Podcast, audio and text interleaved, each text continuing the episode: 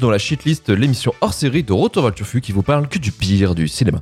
Aujourd'hui, pour ce 19e numéro, nous allons nous concentrer sur un très très gros morceau du cinéma, réalisateur anglais provenant de la publicité, collaborant avec son frère Tony Scott, mais aussi Alan Parker et Hugh Johnson, pour ensuite continuer sa carrière dans le cinéma où il a été révélé avec son premier film Les Duellistes en 77, pour ensuite nous inonder de chefs-d'œuvre comme Alien, Blade Runner, Thelma Louise, Gladiator, La Chute du Faucon Noir, Kingdom of Heaven, Le Dernier Duel, La Pub de l'eau pétillante Kezak et j'en passe. Aujourd'hui, c'est la fête à Sir Ridley Scott et nous allons malheureusement parler pendant une heure que du pire de ses réalisations. Enfin pire, Attention, hein, les retournements de situation dans cette émission deviennent un peu trop fréquentes. Au programme de cette émission, Exodus, Guns and Kings, Cartel et Alien Covenant. Je suis Luc Le Guenec et pour ce numéro porté sur le créationnisme et la haine totale envers le genre humain, je suis accompagné de Marvin Montes du podcast Final Cut et Hcast. Salut Marvin. Bonsoir. Emmanuel Pedon du podcast Le Coin Pop. Salut Manu. Salut. Romain Plourde de la chaîne Twitch Roman Rider. Ah, on est là. Hein. On est là. Et Karim Beradia du podcast Le Début de la Fin. Salut Karim. Salut tout le monde. Alors avant de commencer euh, cette shitlist, je voulais d'abord savoir un petit peu votre relation avec euh, notre ami Ridley Scott. Et on va commencer avec le Scott Zouz ultime, Marvin Montes. C'est mon réel préféré en fait. Ah d'accord, Euh, c'est plus Terrence Malick, c'est quoi ce bordel Toute période confondue. Non, euh, Terren c'est dans le top 3 peut-être, ou 4 ou 5, je sais pas. non, non, oui, Ridley Scott est bien au-dessus des, des autres, oui. Sans problème. Et c'est quoi ton film préféré de, de Ridley Scott Ah, c'est compliqué, c'est compliqué, je peux pas te dire Je comme suis ça. là pour te casser les couilles de toute façon. Je sais pas, Blade Runner, je pense. Allez, c'est Blade Runner, c'est vendu. Manu, Ah, c'est une euh, relation amour-haine, on va dire. Ça dépend, ça dépend des fois. C'est un réalisateur que factuellement j'adore et qui a fait certains de mes films préférés. On les a mentionnés euh, Blade Runner, Alien, euh, même Gladiator, qui est un film que j'adore vraiment. Et c'est aussi un réalisateur qui, pour moi, a, a pété un plomb sur sa, sur sa, sa dernière, sa dernière décennie et a parfois, a parfois euh, je sais pas, trop insisté sur, sur justement le, le- la relation à sa création et à Alien, qui est pas totalement sa création non plus, mais euh, qu'il a voulu, euh, qui serait accaparé et renvoyé dans une direction qui n'est pas forcément terrible. On en reparlera tout à l'heure. et du coup, voilà. euh, Mais dans l'ensemble, c'est un grand réalisateur que j'apprécie beaucoup quand même. et ton film préféré de, de Ridley Scott? Ça se joue entre Blade Runner et Alien, mais j'ai envie de dire Blade Runner aussi. Blade Runner aussi. Karim, ta relation avec Ridley Scott? Euh, c'est- un grand monsieur que j'adore parce que c'est. bah, je, vais, je vais répéter ce qu'ont dit les autres, mais pareil, dans, dans mes, dans mes films préférés, euh, bah, il y a des œuvres de Ridley Scott. On parlait d'Alien et de Blade Runner, effectivement, on va taper déjà au moins dans ces deux-là. Et moi, c'est un monsieur que j'adore parce que j'ai suivi sa carrière en, en discontinu, mais j'ai l'impression en fait que c'est un mec qui vieillit. Tout le monde dit qu'il vieillit mal, moi je trouve pas. Je trouve qu'il, je trouve qu'il, qu'il juste qu'il est lucide en fait. Et il a ce côté britannique où il encule tout le monde et j'adore ça. et en fait, donc voilà, donc j'ai j'ai une relation très particulière parce que je l'ai détesté souvent, mais euh, t'arrives à comprendre toujours pourquoi tu fais. J'ai toujours réussi à comprendre pourquoi je le détestais en fait. Et donc euh, ouais, c'est c'est quelqu'un pour qui j'ai j'ai beaucoup de respect. J'aime beaucoup ce que je trouve très humain parce que même sa filmographie est très humaine. Il y a des hauts, il y a des bas. Des moments écorchés, des moments pas écorchés, donc euh, ouais, c'est c'est un grand monsieur que j'aime beaucoup en fait, et que euh, un des rares réals que j'ai vraiment suivi, que je suis encore un petit peu, même si je suis un peu intermittent, tu vois. Et euh, ton film préféré? On va faire la communauté, euh, la communauté du running, ouais, Blade Runner. Blade Runner. et Romain, pour finir bah, c'est que de l'amour, hein. c'est c'est que de love. Euh, euh, non, non, mais que, que, que dire en plus, euh, de, que dire de plus que ce que vous avez dit? C'est c'est un grand réal qui a une carrière de malade, qui a fait quelques faux pas, mais en même temps, il a produit et réalisé tellement de trucs qu'en fait, que ça reste le daron. Euh, il a tellement posé ses couilles que tu peux pas lui en vouloir d'avoir fait un ou deux trucs un peu en dessous de, de, du lot. Euh, on parle du mec qui a quand même fait Alien, Blade Runner, voilà, on l'a- cité. Donc, euh, non, non, non. Même Kingdom of, Kingdom of Heaven, euh, Gladiator. un truc que, que Gladiator, euh, Robin des Bois. Les potes Ça va, Robin. Euh, non, non, non, mais donc voilà, pour moi, c'est c'est que du love, c'est c'est un des darons, un des plus grands, et, euh, et voilà. Bien sûr, Blade Runner, film préféré. Bien entendu. Mais Facile, facile. On est, on, Blade Runner Zeus ce soir. on est tellement consensuel. Euh, C'est fou. C'est en tout cas, je serais content qu'on se re- rejoigne ce soir pour parler du pire finalement euh, de un de nos réels préférés. Et on va commencer directement dans le dur avec Exodus. Tu sais que quelque chose ne va pas, tu l'as toujours senti. Tes parents ne t'ont jamais dit la vérité. Quelle vérité? L'année de ta naissance, une prophétie annonçait la venue au monde d'un chef qui viendrait nous libérer. Ce chef, c'est toi, Moïse. Après 400 ans d'esclavage, les choses ici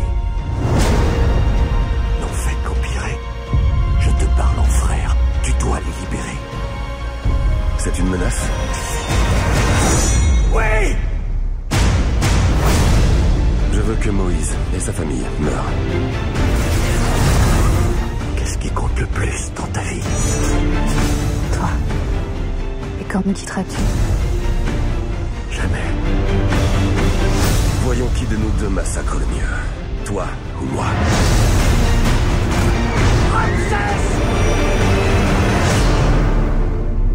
Tu cherches à me rabaisser. Tu n'y arriveras pas. Jamais Exodus Guns and Kings, sorti en 2014, réalisé par Ridley Scott sur un scénario de Adam Cooper et Bill College, sous une photo de Darius Wolski, chef-op fidèle de Ridley Scott depuis Prometheus. L'histoire de Exodus se déroule dans l'Égypte antique. Deux princes, Ramsès et Moïse, interprétés par Joel Edgerton et Christian Bell, sont élevés comme des frères, tandis que Ramsès devient pharaon d'Égypte. Moïse apprend son appartenance au peuple hébreu, réduit en esclavage depuis plusieurs siècles. Lorsqu'un messager de Dieu, un petit gamin de 11 ans ayant des super pouvoirs, demande à Moïse de libérer son peuple. C'est alors que l'exode vers l'Égypte commence. Taxé de racisme à cause d'un casting blanc pour jouer des personnages du Moyen-Orient, censuré dans différents pays pour son agnostisme au vitriol, un film à la base de 4 heures réduit à 2h30 et un score naze au box-office, Karim, toi qui as le cosplay de Moïse, Bonsoir. euh, quelle a été ton expérience sur ce film? J'ai été guidé vers la lumière. Euh, alors Exodus, euh, c'est un film qui euh, que alors que je, je n'avais pas vu et je pensais que ça allait être le pire de la sélection en fait, sachant que j'allais quand même pas passer forcément un mauvais moment, mais c'est celui que j'appréhendais le plus parce que le péplum, genre euh, bod Ancien Testament, c'est pas ma cam. Mais tu y vas quand même. Alors le film en soi, il est, il est très. Enfin, moi je trouve que c'est, je trouve que c'est un bon film parce que le film est bien fait. Euh, je passer sur la technique rapidement parce que c'est pas ça qui m'a marqué dans le film. hein. Le film a de la gueule. Même les deux heures et demie, elles sont pas si longues, ça va, ça passe. Je- Quand tu te dis que ça aurait pu faire 4 heures, tu dis ça passe. 4h30 même. Ouais, là, ça aurait Ouais. été vraiment, vraiment long. J'aime beaucoup, moi, le cast, même si je peux comprendre pourquoi on taxe de whitewashing. Moi, je pense pas. Je pense qu'il avait juste envie de jouer avec ces gens-là et que ça allait bien dans, dans l'imagerie de ce qu'il voulait. Après, il l'a justifié un petit peu en disant qu'un qu'un projet, il se monte pas non plus sur, euh, sur quelqu'un du Moyen-Orient inconnu euh, au bataillon. Quoi. Il est Mm. obligé d'utiliser des stars pour monter un projet. Quoi. Ouais, tout à fait. Et puis, je veux dire, le choix de ces acteurs, moi, je le trouve très pertinent. hein, je veux dire, Bah, en fait, là où en fait le film commence à devenir très pertinent, c'est sur le choix de certains acteurs. Où quand tu comprends en fait que le film, euh, c'est, euh,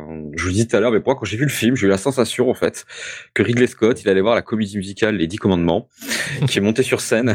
Et qui mettait un coup de boule à, je sais pas, soit à Kamel Wally, soit à Yael à qui tu veux. Euh, Daniel Lévy. C'est, je vais te la prendre, mais je vais te la retourner. Et en fait, je trouve le film génial parce que c'est, il va te prendre une histoire qu'on connaît tous. Il va, il va même pas en plus la désacraliser ni quoi que ce soit. Il va juste la montrer comme si ça se passait pour de vrai en fait. Et là où le film en fait devient très puissant, c'est au moment où en fait t'arrives au moment des sept plaies d'Égypte. Et je trouve devant un film en fait qui, qui, qui devient dur euh, parce que t'as, tu, tu as un prophète Moïse qui est complètement schizophrène et qui se bat dans la dualité de est-ce que je suis vraiment un soldat ou est-ce que je suis un pigeon? T'as la meilleure interpré- interprétation de Ramsès de tous les temps. Je veux dire, c'est John Gerton, on dirait un beauf américain, c'est génial. Mec, on dirait pas un Il y a des moments, il bouffe du chewing-gum. Oui, je veux dire, c'est, tu, tu, tu peux. Il y a un truc qui est, qui est très marrant dans ce film-là, c'est que tu peux y avoir, t'en veux même pas aux Égyptiens, en fait. Je veux dire, ils sont là, c'est juste des, des- des gros bourgeois, en fait. Pourquoi des esclaves Euh, Parce que, euh, voilà, t'es en Louisiane, c'était pareil. Et en fait, le film, il, il malmène le, il, il malmène en fait le concept, il malmène le concept de créateur, parce que tout te montre que le créateur est, est clairement un enculé hein, dans ce film. hein. Et un joueur de SimCity, probablement. C'est génial ça. Mais c'est génial, c'est l'un des meilleurs moments du film. Déjà ce gamin, je, je sais pas comment on a casté ce gamin, mais casté à la gros- plus grosse tête de tête à claque. Vraiment. C'est génial. ce génial. Et surtout le voilà le moment que j'adore, c'est au moment où Dieu dit à Moïse, c'est trop long. Déjà Moïse a transformé les- Hébreux en terroristes. On en parle ça aussi. Bah, Ah, clairement. c'est- vraiment, voilà, c'est ça. guerre d'usure, c'est terroriste. Et là, il y a quand même Dieu qui débarque en mode, euh, c'est Dieu, hein, il est censé, je sais pas, euh, Oui, omniscient. Genre, en vrai, euh, il va voir son team leader, il lui fait, faut, faut que ça aille plus vite. Moïse, en tant que team leader, lui dit, je peux les troupes sont fatiguées. Dieu fait, ok, je passe à l'action, je cheat code. ok, et ça donne une violence qui est, extraordinaire et qui devient dure à, vivre, en fait, pour le peuple égyptien. Alors, moi, j'ai pas d'empathie base, je m'en fous, c'est, pour moi, c'est plus un conte qu'autre chose, mais là, tu te dis, ah ouais, c'est quand même vénère, parce que, cette histoire de l'Ancien Testament, moi je la bouffe depuis que je suis gamin en fait, que je le veuille ou que je le veuille pas, le dessin animé, le Prince d'Égypte, ce que tu viens. Et là d'un coup, je m'étais pas rendu compte à quel point, bah, si tu prends l'histoire telle qu'elle est, quel point elle est violente en fait. Et là, Ridley Scott, il, te montre, ouais. il te montre à quel point c'est violent. Il te montre vraiment à quel point, genre, ta culture, euh, tout sur, sur quoi t'es basé, c'est c'est quand même bien dégueulasse. Moralement, c'est chaud. Tu vois, un dieu qui choisit de génocider un peuple juste parce que euh, il faut que le sien s'évade. Enfin, pour résumer en gros ce que je suis en train, je pourrais parler des heures tellement ce film m'a fait rêver. C'est C'est inattendu.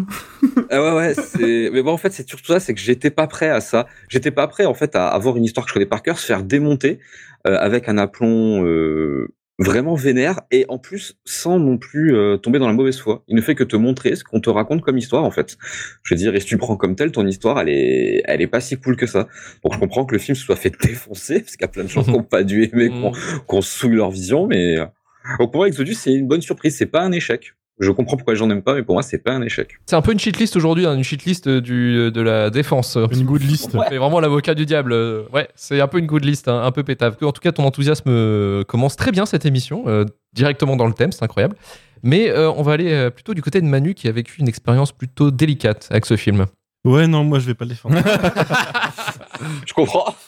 Euh, c'est un film à côté duquel j'étais passé à sa sortie. Enfin, je suis pas passé à côté, c'est juste que j'avais vu, euh, j'avais vu les bandes annonces et ça m'était un peu sorti par les yeux. Ah, c'est bah, c'est vrai que dans, la forme, ça a l'air très générique en fait. On a l'impression que c'est vraiment quelque chose de très générique. Ouais, et puis en plus une, ré- une réécriture biblique euh, de, de, des dix commandements. Enfin, une, pas une réécriture en Une l'occurrence. réinterprétation. Ouais, ou, une, une Nouvelle interprétation, une nouvelle vision euh, à la Ridley Scott. Alors, ce qui est intéressant, c'est que j'avais oublié que c'était Ridley Scott. euh, J'étais complètement passé à côté de cette info à l'époque.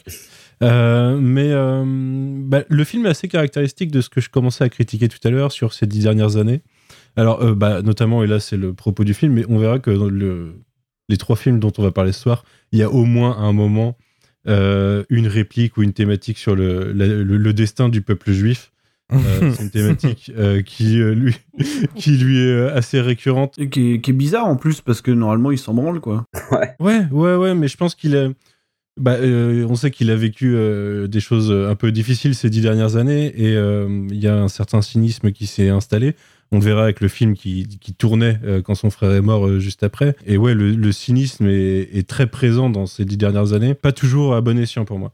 Là, euh, c'est un peu particulier, euh, du coup, Exodus. Euh, alors, je me suis vachement fait chier devant le film. Ce qui est intéressant, c'est que globalement, c'est l'histoire de Gladiator. C'est deux, frères, pas des mêmes parents, qui, qui sont potes jusqu'au jour où il y a un événement qui fait que ça, ça, part en affrontement qui va changer l'histoire du monde, en fait. Sauf que Gladiator, ça reste une intrigue relativement intimiste dans, le, dans, dans son déroulement. Et, et ça marche. On, on arrive à être emporté avec là. Euh, en plus, on a Christian Bale euh, en Moïse. Le tout est très froid pour moi. Sentimentalement, il y a. Je trouve que. Ouais, c'est peut-être cette couche de cynisme en plus, mais le film est très froid. Euh, en plus, il y a ce côté pas du tout. tu, tu disais tout à l'heure, Karim, qu'on on nous montre cette histoire et on, on nous la montre sans trop nous la raconter en fait. On nous montre les choses Oui, c'est vrai, ouais. sans chercher à les expliquer. Euh, c'est aussi caractéristique, on en reparle avec Cartel tout à l'heure, mais c'est un film qui est pareil, qui te montre quelque chose, le- un morceau de vie, et qui, qui- dont tu es censé interpréter. euh, C'est l'exigence envers son spectateur, un peu, je pense. Ouais, et puis là, bon, là c'est une histoire aussi très connue. Surtout, Euh, ouais. ça, ça- ça- ça- que, culturellement, c'est une histoire que la plupart des gens connaissent sous une forme ou une autre. Euh, que ce soit de- dans leurs euh, fondamentaux religieux ou alors La culture. euh, à travers la pop Ah, la culture. culture, ouais. Mais ouais, j'ai trouvé le film très froid. Euh, ce qui est assez marrant, c'est que les sept plaies d'Égypte, moi, ça a été un passage que j'ai très très mal vécu parce que c'est vraiment. Ça s'enchaîne à une vitesse. C'est dégueulasse, en de Guy Ritchie. Il y a encore ce cynisme. Il y a presque de l'humour qui est fait à travers le. Il y a, il y a- il y a le plan, tu Mm. sais, où t'as la, la prêtresse qui dit euh, Oh, J'ai encore invoqué trois autres dieux. Finalement, pendu, quoi. Je trouvais ça génial. moi. Et même euh, Ramsès, il y a des moments, euh, c'est, euh, tu, tu sais, il- enfin, tu, tu vois, il vit le truc. Euh, il sait, il sait ce qui se passe. Tout le monde sait ce qui se passe. Et euh, il vit le truc, genre, euh, c'est une plaie après l'autre. Et puis, euh, t'as l'impression de le voir tous les jours. Il, il lit le journal, il y a un nouveau truc. tu vois. Et ça finit pourtant de façon hyper dramatique avec euh, la mort des, la mort des premiers-nés. euh, Ouais, ouais, euh, du peuple enfants. égyptien qui est quand même un moment euh, c'est- c'est- je pense que ça, ça- ça retourne quelques personnes quoi ça Oui. retourne un peuple et j'ai trouvé Christian Bale mais je pourrais pas Absent, dire qu'il est à côté de la plaque il est pas absent il f- je pense qu'il fait ce qu'on lui demande de faire il fait un Christian Bale qu'on qu'on connaît en, en fait il a un- il arrive à être froid comme ça à être assez impassible euh, mais pour le personnage de Moïse j'ai trouvé ça très bizarre parce que il m'inspire rien en fait je, je vois pas en quoi d'un point de vue épreuve du personnage je le ressens pas en fait j'ai l'impression qu'il vole sur l'histoire et euh, moi, ça fait que je suis passé un peu à côté du film. Je, trouve que Taron Egerton s'en sort mieux, éventuellement. Alors oui, j'en ai pas parlé, mais la problématique du whitewashing du casting, euh, ça m'avait un peu enfin, repoussé encore plus du film à l'époque. Euh, et j'ai jamais réussi à m'en sortir en regardant le film. Euh, je sais pas, quand je vois Ben Mendelsohn et ses yeux bleus euh, au milieu de Sigourney Ah, Weaver. non, bah, ça, c'est passe, quoi ça. presque tout le monde quoi. Euh, à la rigueur, la prêtresse, elle est bien dans le rôle et euh, derrière, euh, à côté de tout le monde, tout, tout le monde aurait, dû être C'est pareil, ça, je pense que c'est. Mais c'est un rôle, euh, le, le rôle de, de Sigourney Weaver, euh, c'est pareil, c'est un rôle qui devait être, à mon avis, dans le montage final et qui a été, euh, qui a été tège. Parce que ça se voit, hein, il y, a, il y a des plans, il y a des. Tout Ah, le moment où ça- il, se voit où il qu'il manque barre. des choses, hein. Voilà, le moment où il se barre, euh, il va fonder sa famille, et au moins son 1,75. On y va là, on n'a pas le temps. quoi. Mais il y a- il y, a même, euh, pour moi, la dernière demi-heure, euh, ouais, faut, faut rajouter une heure à la dernière demi-heure en Mm. fait, parce que Le film est rushé quand même. Ouais, Ça c'est passe, mais il est rushé. Ça se repose trop sur le fait que tu connais le truc. Bah, finalement, l'exode en lui-même, si tu veux, on le voit quasiment pas, quoi. hein. Mais non. C'est, euh, Non, c'est la fin du film, quoi. Même le passage de la, de la mer Rouge, c'est. Ouais, c'est- Est-ce que la version longue est disponible quelque part? Non, non, non, existe jamais pas, sorti. non. Ok, d'accord. Il y aura pas de director's cut pour ça, je pense. Bon, ça sera pas demandé, je pense. Enfin, si, peut-être dans 10 ans, euh, comme pour tous ces films, il y aura peut-être finalement un... Une final- réédition tu vois, anniversaire, on, sait jamais, hein, mais, euh, mais ça m'étonnerait. Peut-être qu'il sera réhabilité. Il a pas assez de. euh, Comment dire de. De hype. Ouais, de, fan, de fandom en fait. Ouais, ouais. Euh, comme les Snyder Cut et tout le bordel. Non, non, mais ouais, c'est- ça va pas marcher, de toute façon. Mais après, je comprends totalement qu'il se soit pris une shitstorm à sa sortie quand on, on voit. Alors, c'est pas Dieu, il me semble. Non, c'est le messager de Dieu. il- Non, c'est Dieu. C'est Malek, c'est le messager de Dieu. C'est C'est un ange. c'est une traduction potable, mais techniquement, il l'a écrit en étant Dieu.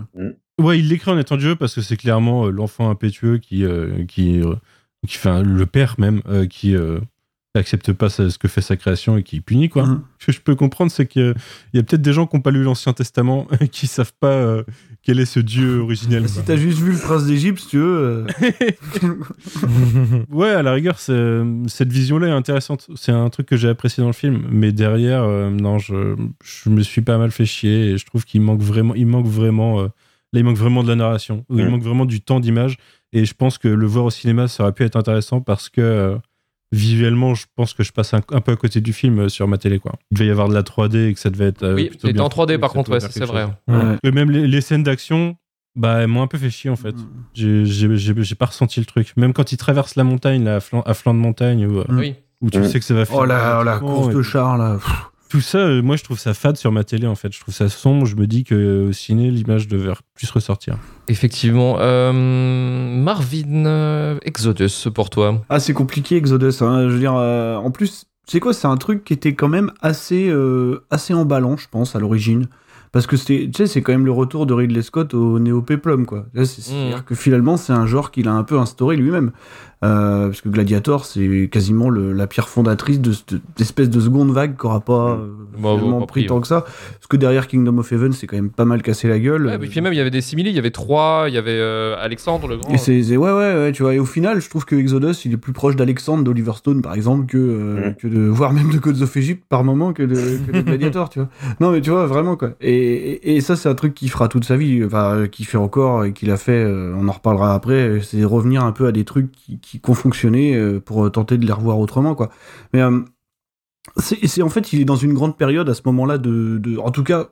On a l'impression qu'il est dans une très grande période de, de, de démystification, tout ça, quoi euh, qui est probablement dû effectivement à, euh, à, à tout ce qu'il a vécu, au fait que ça soit le dernier type encore vivant de sa famille, tu vois, il a vu tout le monde mourir, et au moment où Exodus arrive, en plus, c'est juste après Cartel, quoi. Donc c'est le moment où tu sais pas trop ce qui va se passer, tu vois, parce que même moi, à la fin de Cartel, je me suis dit, est-ce que c'était pas le pétage de plomb final Est-ce que c'était pas, tu vois, le, le, le, le truc qui dit, bon, maintenant, c'est la roue libre, et puis on y va, quoi. Et, et peut-être que, bon, je suis un peu rassuré maintenant, là, depuis quelques mois notamment, mais, euh, mais à ce moment-là, tu vois, tu pouvais pas trop savoir où il allait aller, quoi. Et, et par contre, tu vois, quand le récit euh, commence, tu sais pas trop où ça va. Et moi, je trouve la démarche quand même plutôt, euh, un peu comme vous, je la trouve pas mal en fait. Je trouve que c'est une démarche assez extrême qui lui a valu d'être détestée euh, par des représentants du, du christianisme, de l'islam et du judaïsme à la fois. Eh, Quand même- fédérateur, le mec Ah. Fédérateur ce qui est quand même une Il est gentil avec ce qui est quand même une performance puisqu'il a quand même choisi de démystifier, de désacraliser la, quasiment la seule figure qui est importante dans les trois religions les dominatrices. Donc, donc, quelque part, si tu veux, c'était pas non plus innocent. Voilà, faut savoir que lui il se présente comme étant agnostique. Hein. Alors peut-être qu'il a pas envie d'être trop trop dans la merde non plus et qu'il avoue, Ouais, c'est un bel euphémisme. avoue- et, qu- et qu'il avoue pas son athéisme total, si tu veux. Mais en tout cas, lui, il se présente comme, euh, comme étant un, un agnostique, quoi. Et ce qui est intéressant dans la manière de, de construire le film et tout ça, c'est que il s'est inspiré, a priori, alors après, ça c'est encore euh, où est, où est la vérité, où est la légende, de travaux préexistants. Euh, C'est-à-dire que c'est un, c'est un grand freudien, Ridley Scott. Il aime beaucoup, euh, il aime beaucoup les écrits de Freud. Et il y a justement une étude de Freud qui est est-ce que Moïse ne serait pas schizophrène Elle existe vraiment cette étude-là, tu vois. C'est Ah bah. genre une espèce de rapport au prophète, au guide euh, et à son rapport avec les figures, euh, bon, euh, les figures christiques, quoi.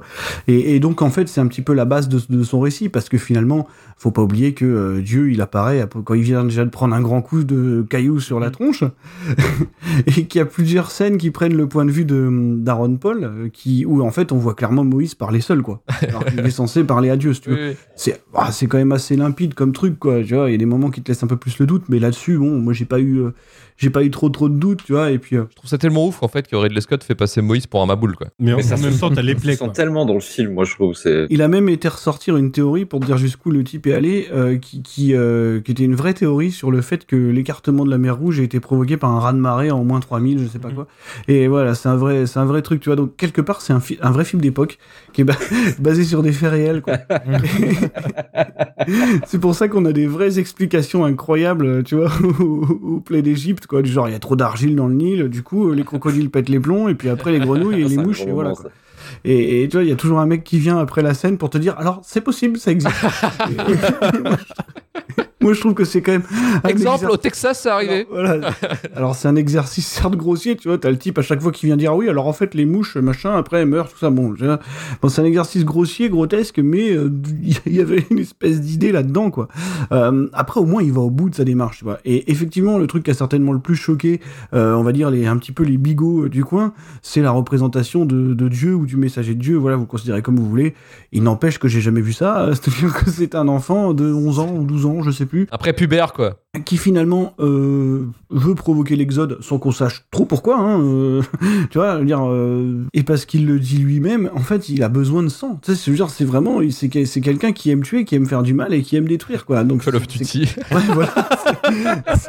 C'est- un, peu violent, quoi, comme, comme truc. Et voilà, en, en fait, tu, tu peux comprendre et tu peux en déduire que ce, ce- ce truc-là, c'est juste, c'est juste une excuse euh, qui s'est fabriquée dans sa tête pour dire que lui, c'est un mec, euh, bon, euh, qui a, peut-être des velléités un petit peu belliqueuses et qu'il aime bien la bagarre. quoi. Et, et c'est, non, mais je veux dire, En vrai, c'est possible. Enfin, franchement, c'est dans le message du film, ça se tient quoi. c'est comme, c'est comme ça que je, je, je vis le film, parce qu'au final, Moïse, c'est pas quelqu'un de fondamentalement respectable quand tu, quand tu vois un petit peu comment ça se déroule, quoi, tu vois. Enfin, je veux dire, oui, il guide, il guide des gens euh, parce que des gens l'acclament et que ça lui fait plaisir, mais en attendant, enfin, je veux dire, faut voir le bordel qu'il fout. c'est quand même, euh, c'est quand même pas super, super cool. Après, bon, le film en lui-même, il a beaucoup de problèmes, euh, des problèmes que je retrouve pas souvent chez lui d'habitude, et c'est un peu choquant. Déjà, déjà, il y a un problème de montage qui est évident. C'est c'est la assez Fox, terrible. c'est pas lui. ouais, c'est pas vraiment lui hein, pour le coup, mais c'est vrai que bon, quand on voit, t'as des scènes de dialogue qui sont coupées, mais comme, euh, mais, mais ouais, comme jamais quoi. Alors ouais, comme tu as dit tout à l'heure, il y a un cut euh, originel, je crois, de 4h30, donc effectivement, quand t'enlèves une heure, une heure et demie d'intrigue, forcément, ça se ressent dans le montage final quoi. Tu m'étonnes. Après, je pense que finalement, en fait, il a gardé le truc euh, qui l'intéresse le plus. Mm. C'est-à-dire que je pense que le côté spectaculaire euh, du, du néopéplum, comme il l'avait déjà fait avant, j'ai pas l'impression que ça l'intéresse énormément sur Exodus, quoi. Lui, il voulait juste filmer peut-être la relation, tu vois, entre, entre Moïse et, et. Ramsès, et je pense qu'il y a que ça qui l'intéresse, puisque au final, il n'y a pas beaucoup plus parlant que ces deux personnages-là dans le film. C'est-à-dire un, un type euh, qui a pété un plomb parce qu'il a pris un caillou sur la tête et que ça va le transformer en espèce de barbare euh, sanguinaire. Oui, mais il y a déjà Et- le fait qu'il apprend déjà aussi que euh, il fait partie du peuple juif. hein. Oui, bien sûr, parce que bon, il le vit pas très bien, quoi. Et, et en face, Ramsès qui, euh, qui bascule dans la folie quand il se rend compte finalement que ça serait peut-être pas lui l'héritier de, de son royaume, quoi. Tu vois, c'est ce qui va le faire euh, complètement vriller dès la première scène du film, finalement, quoi. Donc en fait, je pense que vraiment, c'est l'affrontement entre les deux qui, qui, qui l'intéresse, c'est la relation entre les deux, comme la relation entre euh, Maximus et, euh, et Commode, qui était un espèce, même type de fratrie, en fait. Hein. Euh, Avec le même père modèle qui Ouais. euh, préfère et tu vois, on- son, son fils adoptif à son... Et, et- et Gladiator, si tu y repenses, en fait, c'était le même principe de désacralisation que, que dans Exodus. C'est-à-dire qu'il s'amusait à prendre des personnages historiques. Et Marc Aurel, en fait, c'est devenu un mec, euh, un mauvais père qui avait fait la guerre toute sa vie. Et Commode, euh, finalement, c'était un traître, un lâche, euh, qui finit par se faire charcler par un esclave dans l'arène, quoi. Donc, si tu veux, bon, euh, encore une fois, la- la- le respect des grandes figures historiques, ça a jamais été un truc qui, a- qui l'a beaucoup intéressé, quoi. Donc, euh, Mhm. voilà, après, moi, moi, je pense aussi que le, le- le casting est quand même, quand même une limite, quoi. Déjà parce que Christian Bale, on dit qu'il est, euh, tu sais, distant, froid, mais bon, c'est- Christian Bale, c'est un mec qui a été starifié, mais qui a jamais voulu l'être. hein. Euh, on sait très bien que bon, il a jamais, il a jamais vraiment bien vécu, euh, on va dire, euh, euh, l'ère post-Nolan, quoi. C'est Mhm. pas pour rien qu'il s'est presque lui-même mis en retrait finalement, et, et voilà. Et en face, Joel, moi, Joel Edgerton, il me fait rire parce que j'ai l'impression que c'est Vin Diesel, tu vois. Euh, Je suis tellement d'accord. il a été à la salle, il roule des épaules, image du chewing-gum, tu vois. Et, et, Il croise les bras. et ouais, c'est ça, il croise les bras en fait. C'est-à-dire qu'il il gouverne l'Égypte comme il conduirait une Camaro, quoi. et moi, je trouve ça, je trouve que c'est vraiment la grande limite du film, quoi. Tu vois, je le trouve vraiment, vraiment pas très bon, quoi. Enfin, voilà, il est juste plein de mimiques et puis en plus, il lui arrive vraiment des trucs horribles, quoi. C'est un mec qui est vraiment, Oh oui qui est vraiment censé être écorché vif et finalement je ressens jamais de malaise chez lui, tu vois. Après, pour faire la, la partie là-dessus, c'est pas le plus grand directeur d'acteurs du monde. hein. Euh, Il y a beaucoup de gens qui s'en sont plaints en disant qu'il avait tendance à laisser les gens faire un peu ce qu'ils voulaient. Ouais, s'en foutre, ouais. Mm. Parce que lui, pendant ce temps-là, il était en train de régler la machine à fumer, tu vois. Et... Blade Runner. Non, voilà, quoi, tu vois. Ouais, euh, Blade Runner, Alien, euh, tout ça, quoi. C'est ça. Donc, euh, après, pour finir, euh, en plus, il y a un autre truc que j'ai pas souvent ressenti chez lui, c'est que je trouve que le film est visuellement quand même vachement inégal, quoi. Mhm. C'est-à-dire qu'il y a des trucs que je trouve qui marchent super bien, souvent les plans d'intérieur, tu vois. Souvent les plans d'intérieur, l'éclairage naturel, tout ça. Moi, je trouve que le segment des plaies fonctionne pas mal. Alors, Mhm. c'est extrêmement euh, grotesque et, et bourrin, Ah oui, oui. mais, euh, mais voilà, moi je trouve, tu vois, l'inv- l'invasion des grenouilles, par exemple, c'est un truc qui me fait, qui me fait quand même un peu marrer, ça marche pas mal. Euh, t'as, le plan, tu sais, avec la nuit, euh, qui, avec l'ombre qui avance pendant que les enfants meurent, ce qui est pas, pas hyper joyeux, mais, mais bon, qui picturalement fonctionne bien. Par contre, à côté de ça, t'as beaucoup de trucs, par exemple, sur les, sur les plans très larges, tu sais, sur Memphis et tout, qui sont des plans à 90% numériques et que je trouve vraiment ratés, quoi. Tu vois et en plus, il y a toute la démarche du film qui, en fait, euh, bah, va un peu à l'encontre du spectacle, quoi. C'est-à-dire que, forcément, vu que tout doit être terre à terre, vu que tout doit être explicable et cartésien, eh ben, le moment de la mer rouge, finalement, il peut pas être spectaculaire, tu vois. Tu vois juste des mecs marcher euh, pendant que la mer se retire, quoi. Parce que, voilà, il faut démystifier, il faut désacraliser, et du coup, ça peut pas être spectaculaire. Et même le retour de la vague et le combat final, pff, alors peut-être est-ce dû au fait qu'on l'ait vu en 2D, hein, je sais pas. Pour le coup, euh, apparemment, le film était plutôt pensé pour être vu en 3D. Ah, il n'empêche que moi, je trouve ça... euh, Ça change pas grand chose, je l'ai vu en 3D. euh, Ouais, voilà. Moi, je trouve ça vraiment anti-spectaculaire. Après, euh, c'est peut-être tout simplement la démarche qu'il voulait avoir. Bon, il n'empêche que c'était un film qui a coûté extrêmement cher et qui était vendu comme son nouveau péplum, quoi. Donc, bon, voilà. Moi, je pense honnêtement que c'est un des moins bons films de sa carrière, quoi. Vraiment, pour le coup, je pense qu'on, je pense que là, on l'a bien choisi, tu vois. Euh, parce qu'on voulait pas non plus parler de Didier Bourdon et Russell Crowe euh, qui, conduisent sur Lolita dans euh, Goodyear. Mais En vrai, euh, Goodyear, on, a failli le mettre dans la shitlist, mais on s'est dit on va le remplacer parce que finalement, il n'y a rien à dire dessus, effectivement, à part Didier Bourdon et Russell Crowe. Ouais, non, non, non, mais voilà, moi pour finir, je trouve vraiment que, tu vois, le duo Ridley Scott, Darius Ruski, ça marche toujours. Et, et là, je le trouve vraiment euh, inégal, quoi. Autant il y a certains plans qui vont être quand même magnifiques parce que, voilà, il peut encore le faire euh, les yeux fermés. Mais par contre, euh, les, les, les, les trucs qui, qui tournent en full numérique, en fait, hein, euh, ouais, non, moi je trouve ça, je trouve ça quand même assez raté, quoi. Il y a un- vraiment un anti-climax en plus. Et, et en plus, je trouve même la conclusion un peu maladroite, finalement. Euh, tout est expédié en 4 secondes, tu vois la dernière scène, tu vois, par exemple, j'ai pas, j'ai pas, pas trop compris finalement où il, où il arrivait, quoi. Donc euh, non, non, je trouve vraiment que c'est pas, c'est pas, c'est pas un très bon film Exodus. Mais bon, la période aussi explique beaucoup de choses. Quoi. Et Romain, est-ce que tu quelques mots pour finir sur Exodus? Oh putain. Euh, moi, je vais rejoindre euh, Manu. Vraiment, c'est un film que, que j'ai pas réussi à rentrer dedans. 2013, c'était l'époque où on s'est bouffé plein de. Une sorte de vague de contes religieux refait à la sauce. On explique tout. Euh, comme tu disais, Marvin, on a eu ça, on a eu Noé euh, juste ensuite, etc. Ah putain. oui. Et, et c'est un sous-genre qui m'a gavé directement, euh, parce que c'est un peu comme si on n'assumait pas le côté religieux du truc. Tu vois, on parle de religion, mais on n'assume pas trop. Faut quand même expliquer un petit peu certaines choses. Et je sais pas, j'aurais bien aimé qu'ils assument un petit peu plus tout ça, quitte à aller dans des sortes de, de grosses visions un peu bizarres. Et Exodus, j'ai vraiment tout donné. J'ai pas réussi à rentrer dedans une seule seconde. En fait, je prends pas du tout le film au sérieux. C'est terrible, mais déjà vous l'avez dit, visuellement c'est très très plat. Pour un film qui a pourtant des décors de fou, hein, faut, faut le dire. T'as des reconstitu- reconstitutions euh, très très belles. Ouais, mais qui est tourné, qui est tourné en Espagne, quoi. Enfin, En- en- voilà, c'est ça. C'est en et au Espagne. Maroc, je crois. En Espagne. Et en fait, je vois euh, Joel Edgerton, que j'adore, euh, grimé comme ça. Et en fait, euh, moi, j'ai pété un câble. J'ai rigolé, en fait. je, je- je te jure, avec son maquillage de Ramsès. le euh, pire, c'est ah, Middleston le pire. ouais, clairement. Clairement, Ouais. clairement. Puis même, enfin, tout le casting. Aaron Paul, les gars, c'était quoi? C'était l'époque où en fait on voulait tenter de faire de quelque chose d'Aaron Paul, si tu veux, qu'on te le foutait un peu partout. Mais en euh. fait, en fait, Aaron Paul, c'est juste le mec qui est là et qui dit euh, mais, mais putain, mais il est fou en fait. oui, c'est ça. Et c'est que ça quoi. C'est ça. Il est là pour euh, faire un peu le spectateur au final. Mais non, non, en fait, même le casting pour moi n'a pas marché. Donc à partir du moment où tu peux même pas t'identifier un petit peu au personnage, parce que du coup, Christian Bell est plutôt monolithique. Joël, bah, c'est un peu une victime en fait. On essaie de faire dire que c'est méchant Ramsès, etc. Oui. Mais en fait, il, il prend lui trop cher du J'avais presque envie qu'il gagne. C'est ça. Euh, bon, Ben Kingsley, euh, bon, je l'aime beaucoup, mais là aussi, c'est du, c'est pas du gros gros Ah, rôle pour moi, c'est ça devient intéressant au moment de l'exode, donc très, très tard dans le film en fait, et on voit même pas trop comment ça se termine. On le retrouve à la fin euh, vieux en mode ah, au fait, voilà, c'est l'exode et bisous. Il survole tout ça en fait avec une sorte de, de, de- ouais, de. Il est pas dedans, je trouve Ridley là en fait.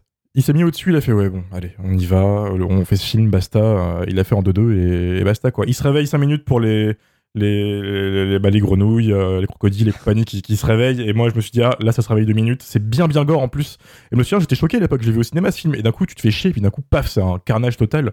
On se croirait dans du bis italien, c'est immonde. Et hop, ça redevient chiant.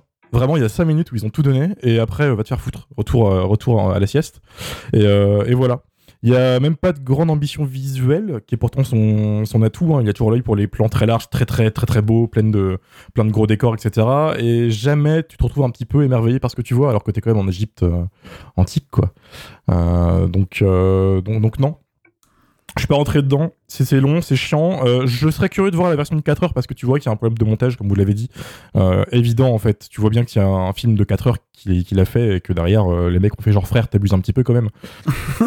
Ridley, quand même. Bah ouais, mais c'est son défaut. Ridley Scott, c'est un mec qui fait des très bons films de 4 heures, mais qui arrive pas à faire des films de 2 heures, en fait. C'est ça le, la malédiction du mec.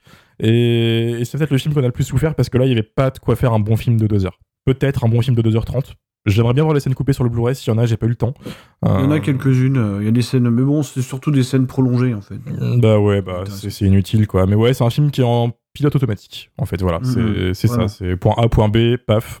Rien de nouveau et c'est tout. C'est c'est long, c'est chiant, c'est gris. Il se passe rien à part 5 minutes de fun au début que vous pourrez voir sur YouTube. Tout simplement. Et bah, formidable. Merci, Romain. C'était c'était le pire. C'est tout pour Exodus. On va pouvoir passer maintenant au second film, Cartel. Ma vie, c'est être lié avec toi. Tout le reste n'a pas d'importance.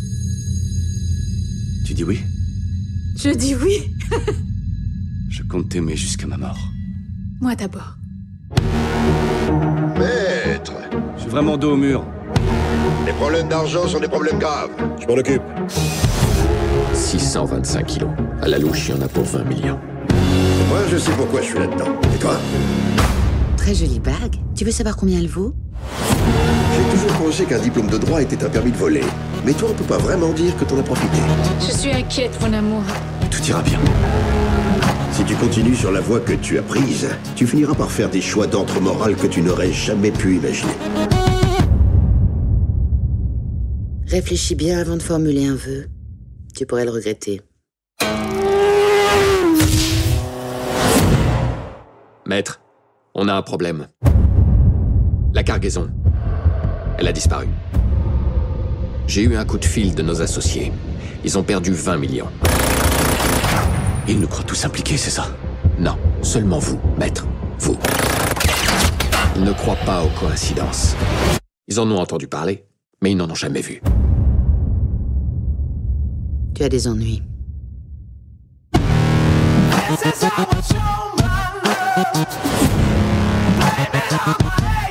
Quand les coups vont partir, je serai déjà loin.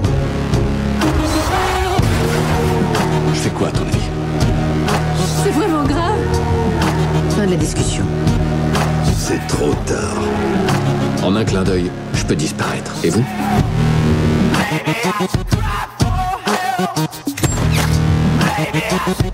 Le massacre à venir Il dépasse sans doute notre imagination. Vous le monde que vous avez créé. Et quand vous aurez cessé d'exister, ce monde que vous avez créé disparaîtra à son tour.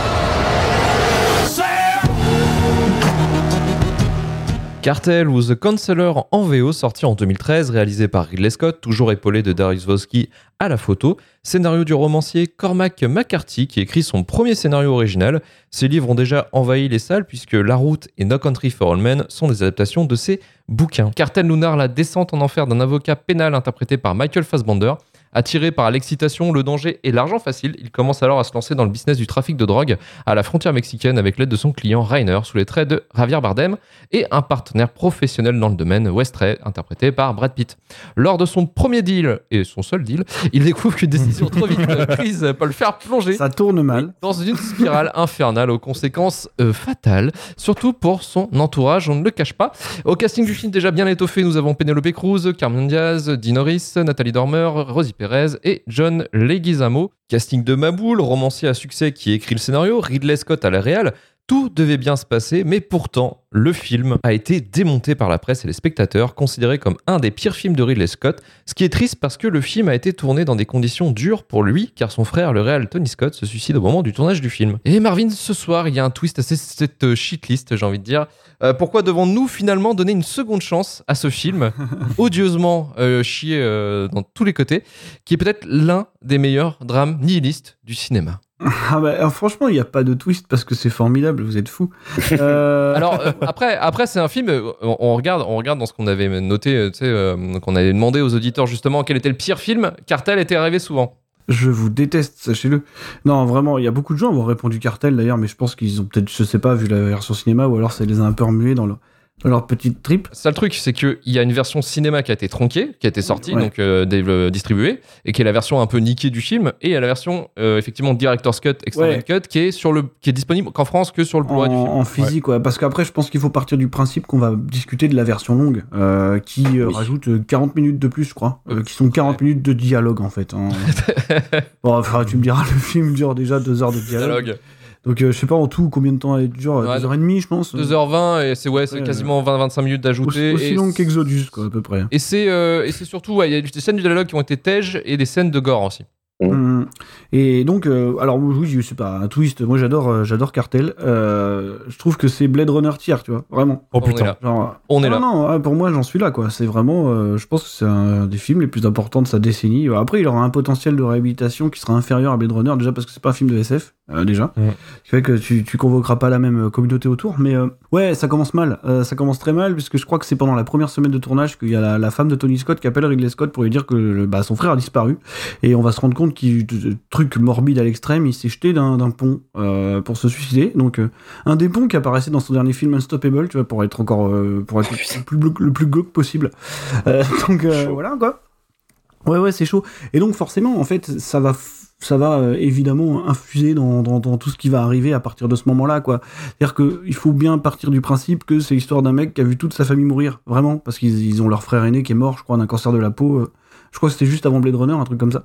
Donc en fait, c'est le dernier survivant de sa famille, Ridley Scott, tu vois. Il a vu tout le monde partir, et donc c'est le film qui réalise à ce moment-là. Forcément, ça va pas être la fête, quoi. Euh, c'est- c'est- Effectivement. Et c'est pas la. Ah bah non. c'est son vrai regard sur ses semblables, tu vois, à ce moment-là, quoi. Euh, Le moment où vraiment, euh, je pense qu'il en a plus rien à branler et on pouvait légitimement se demander si c'était pas euh, le début de la fin, tu vois, si ça allait pas être le vrai pétage de plomb final et euh, je me suis demandé ça pendant des années, quoi. D'autant plus que là, comme tu disais, le film il est écrit par euh, Cormac, Cormac McCarthy, qui est pas un romancier qui est connu non plus pour euh, porter un regard extrêmement bienveillant sur l'humanité.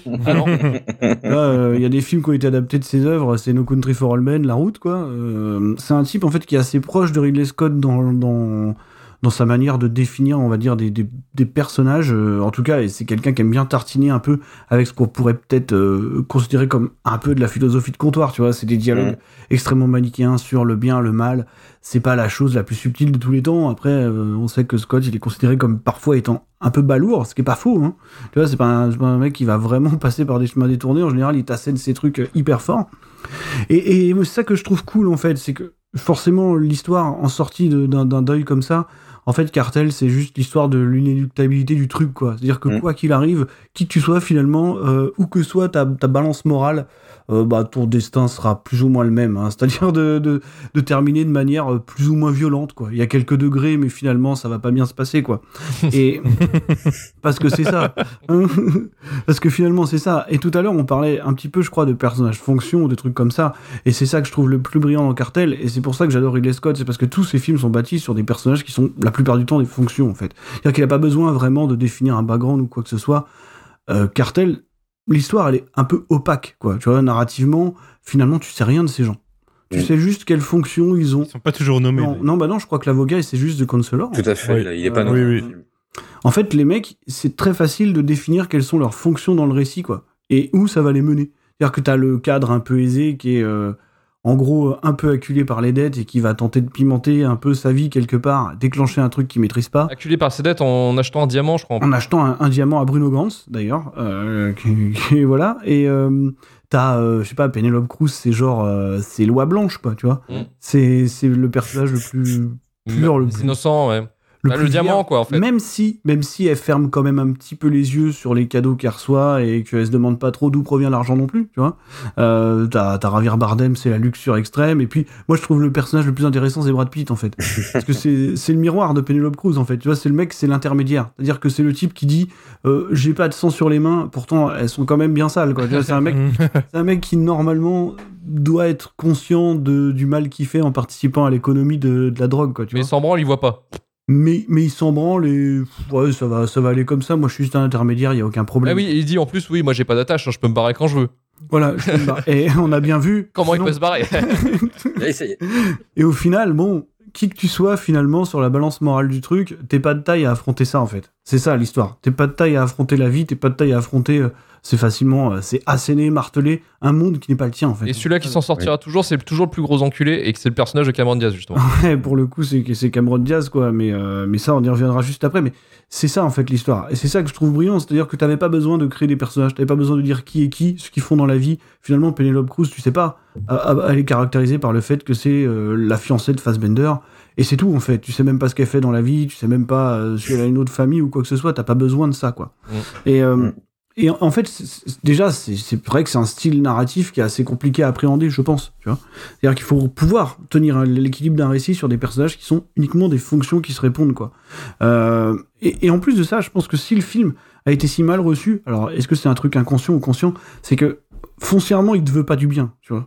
en, tant, en tant que spectateur, il te veut pas du bien. Moi, je l'ai vraiment pris comme ça. Alors, je l'ai vu beaucoup de fois, donc euh, j'ai j'ai un film qui m'a beaucoup travaillé quand même.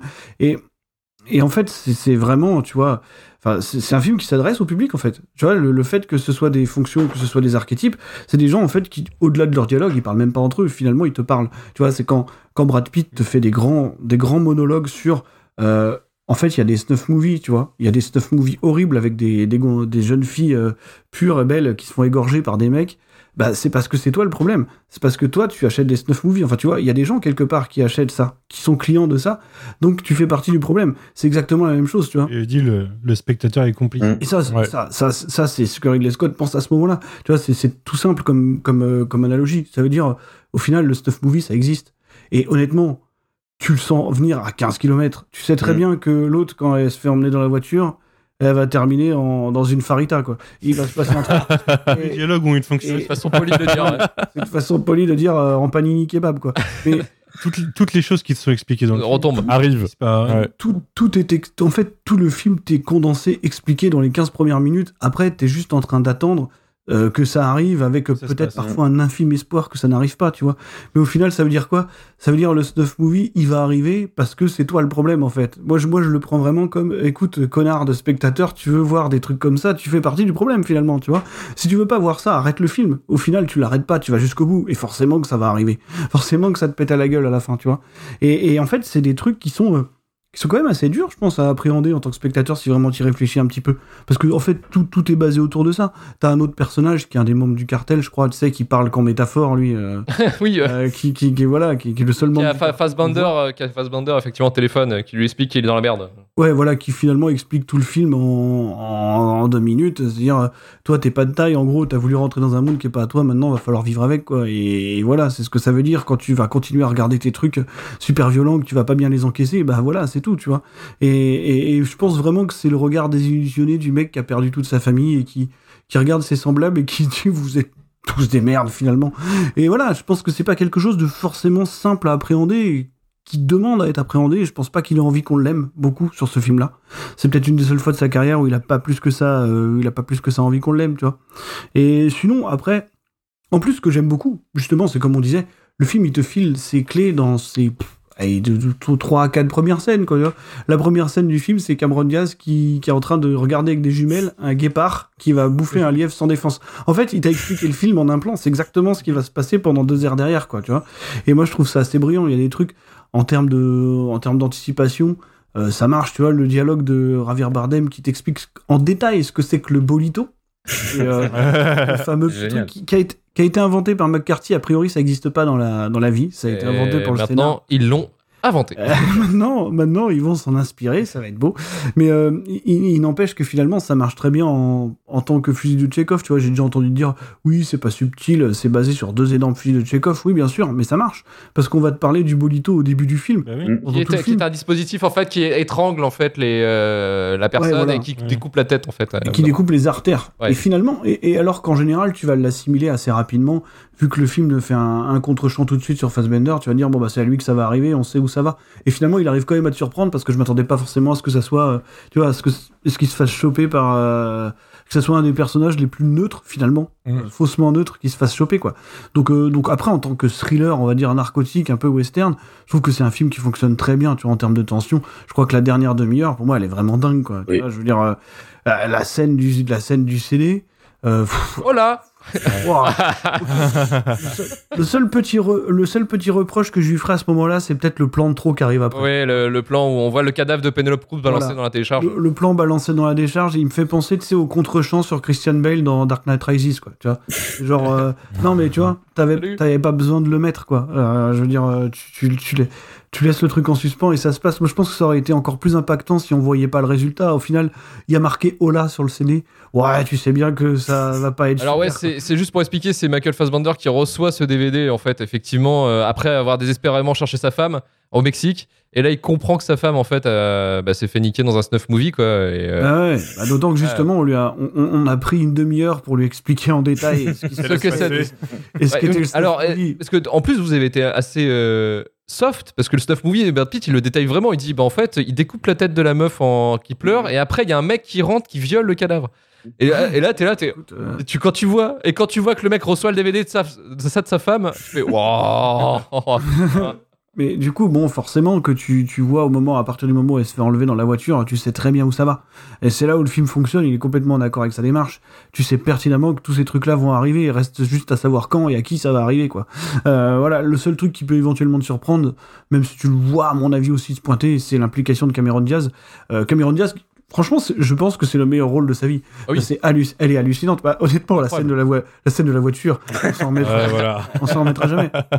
Et c'est- là, et c'est là où le truc est grotesque par instant, tu vois, parce que t'as les dialogues, tu sais, par exemple, t'as Javier Bardem qui, ra- dans sa manière de raconter cette scène, elle est folle. Quand il raconte, c'est incroyable. Et Elle se termine par ouais, on a voulu partir, mais du coup le pare-brise était sale. Alors j'ai mis les essuie-glaces et on en a foutu partout. Et tu te dis que ce genre de gros boléro, c'est exactement comme ça qui pourrait définir le truc, quoi. Donc, euh, donc tu sais, c'est- c'est c'est grotesque grotesque, mais ça fonctionne, quoi. Mais honnêtement, elle, elle est incroyable, quoi. Vraiment, ju- jusqu'à la, jusqu'à la dernière réplique du dernier plan, euh, ça, ça marche vraiment super bien, quoi. Et c'était cool parce qu'on l'a jamais vraiment, vu- jamais vraiment vu, finalement, dans, dans, dans ce genre de composition, quoi. Et, et là, ça marche. euh, C'est parfait. marche, ouais. ça marche de ouf, c'est parfait, quoi. Donc, non, non, et puis après, pour finir, euh, pour le coup, le film est vraiment magnifique, ça marche. Et c'est encore Wolski et, et Ridley Scott, de toute façon. ouais, ouais, ouais. Donc il y a des plans qui sont super, euh, qui en plus qui jouent vachement avec le symbolisme. Moi, il y a un plan qui m'avait marqué, c'était vers le début, c'est quand t'as Fassbender qui se balade à Amsterdam, et tu sais, qui passe sous Mhm. un pont, Mhm. où il passe de la lumière à l'ombre à la lumière et tout. Alors encore une fois, c'est pas très subtil, mais ça marche super bien. Et puis t'as le plan de- vers la fin où il est dans les rues, tu sais, avec les chiens errants là, Mhm. avec tous les néons derrière à côté de la. Tu sais, t'as l'impression qu'il y a un no man's land entre la rue principale et l'endroit où il doit se cacher, quoi. Et ça, c'est pareil, ça marche, euh, ça marche vraiment super bien. Donc non, non, pour, pour finir, je pense, moi, je pense que c'est un des, un des meilleurs films de au moins sa décennie passée. Et, euh, et que oui, je le comparais à Blade Runner parce que, euh, parce que Blade Runner, c'est- pareil, ça a été un film qui a été tellement haï quand il est sorti, tu vois. Et, et je pense que c'est un petit peu la même chose. Je pense que c'est vraiment une sorte d'incompréhension, peut-être du propos, ou, ou un truc qui n'a pas été fait finalement pour, euh, pour, euh, pour plaire, le, plaire au public, tu vois. Le marketing n'a pas aidé, hein, la Fox. euh, Non, eux, en non, fait, la Fox, alors ce qui est assez incroyable, c'est qu'ils ils l'ont vendu comme étant un espèce de narcos, Breaking Bad, un peu délire comme ça. Et en fait, le truc, c'est que le film est à l'antithèse de ça. Il n'y a pas de. Il y a- pas ce côté un peu euh, fantaisiste mexicaine là, tu sais, euh, dans le truc de drogue où tu Ah non, vois des non. mecs avec des dents en or avec des mitraillettes dans tous les sens. Non, euh, t'as même pas ça en fait. C'est- très froid et très mécanique en fait dans la façon dont ils te traitent le, le tra- le trafic de drogue. Et je trouve ça intéressant. Même la manière dont les gens meurent, en fait, finalement, tu vois, c'est des, trucs très expéditifs, il y a pas de... Et puis, tu sais, les, les, les gens vivent là-dedans, quoi. C'est-à-dire que t'as, t'as, t'as ce passage hallucinant avec euh, le mec de Breaking Bad, là, tu sais, où ils sont Reeves. de. Mm. Ouais, alors on va conserver le cadavre comme ça, et puis là, ouais, ça pue un peu, machin. Non, non, c'est même plus drôle. C'est que le mec dit, bah en fait, des fois, ils nous envoient des cadavres dans les trucs, euh, mais c'est une façon de, pour eux de déconner un petit peu. Et des fois, ça nous fait chier, quoi. Ils sont là un peu, Roger, arrête de faire le con quand même. En fait, euh, c'est ça, quoi. Faut avoir de l'humour dans le métier. Et voilà, en gros, c'est ça, quoi. Faut avoir de l'humour, il faut vivre avec, quoi. Et non, non, moi, je, je trouve ça, je trouve ça absolument brillant, quoi. Donc, euh, j'adore Cartel. J'adore Cartel. Dans, dans- dans la fraudeur, il y a aussi le mec qui va mesurer la taille de la moto. Oui, Tu comprends la scène d'après C'est pourquoi. dingue. Clairement. Ça, ça met encore 3 minutes avant que ça arrive, mais tu sais ce qui va Même arriver. quand tu, quand tu repenses à cette histoire avec le recul, tu dis que c'est complètement improbable ce qui lui arrive, tu vois, ça ne doit pas arriver. Ah C'est oui, ça le truc, quoi. La fatalité du truc, le mec, il va faire un des pires trucs du monde parce que tu sais très bien qu'en t'engageant auprès d'un cartel, honnêtement, de manière directe ou indirecte, tu fais quand même quelque chose de mal. Euh, et, et- et finalement, tu vas essayer de te contrebalancer en rendant un petit service innocent et ça va être le, le déclencheur de- du pire truc de ta vie, quoi. Donc, euh, en plus, c'est un truc bénin.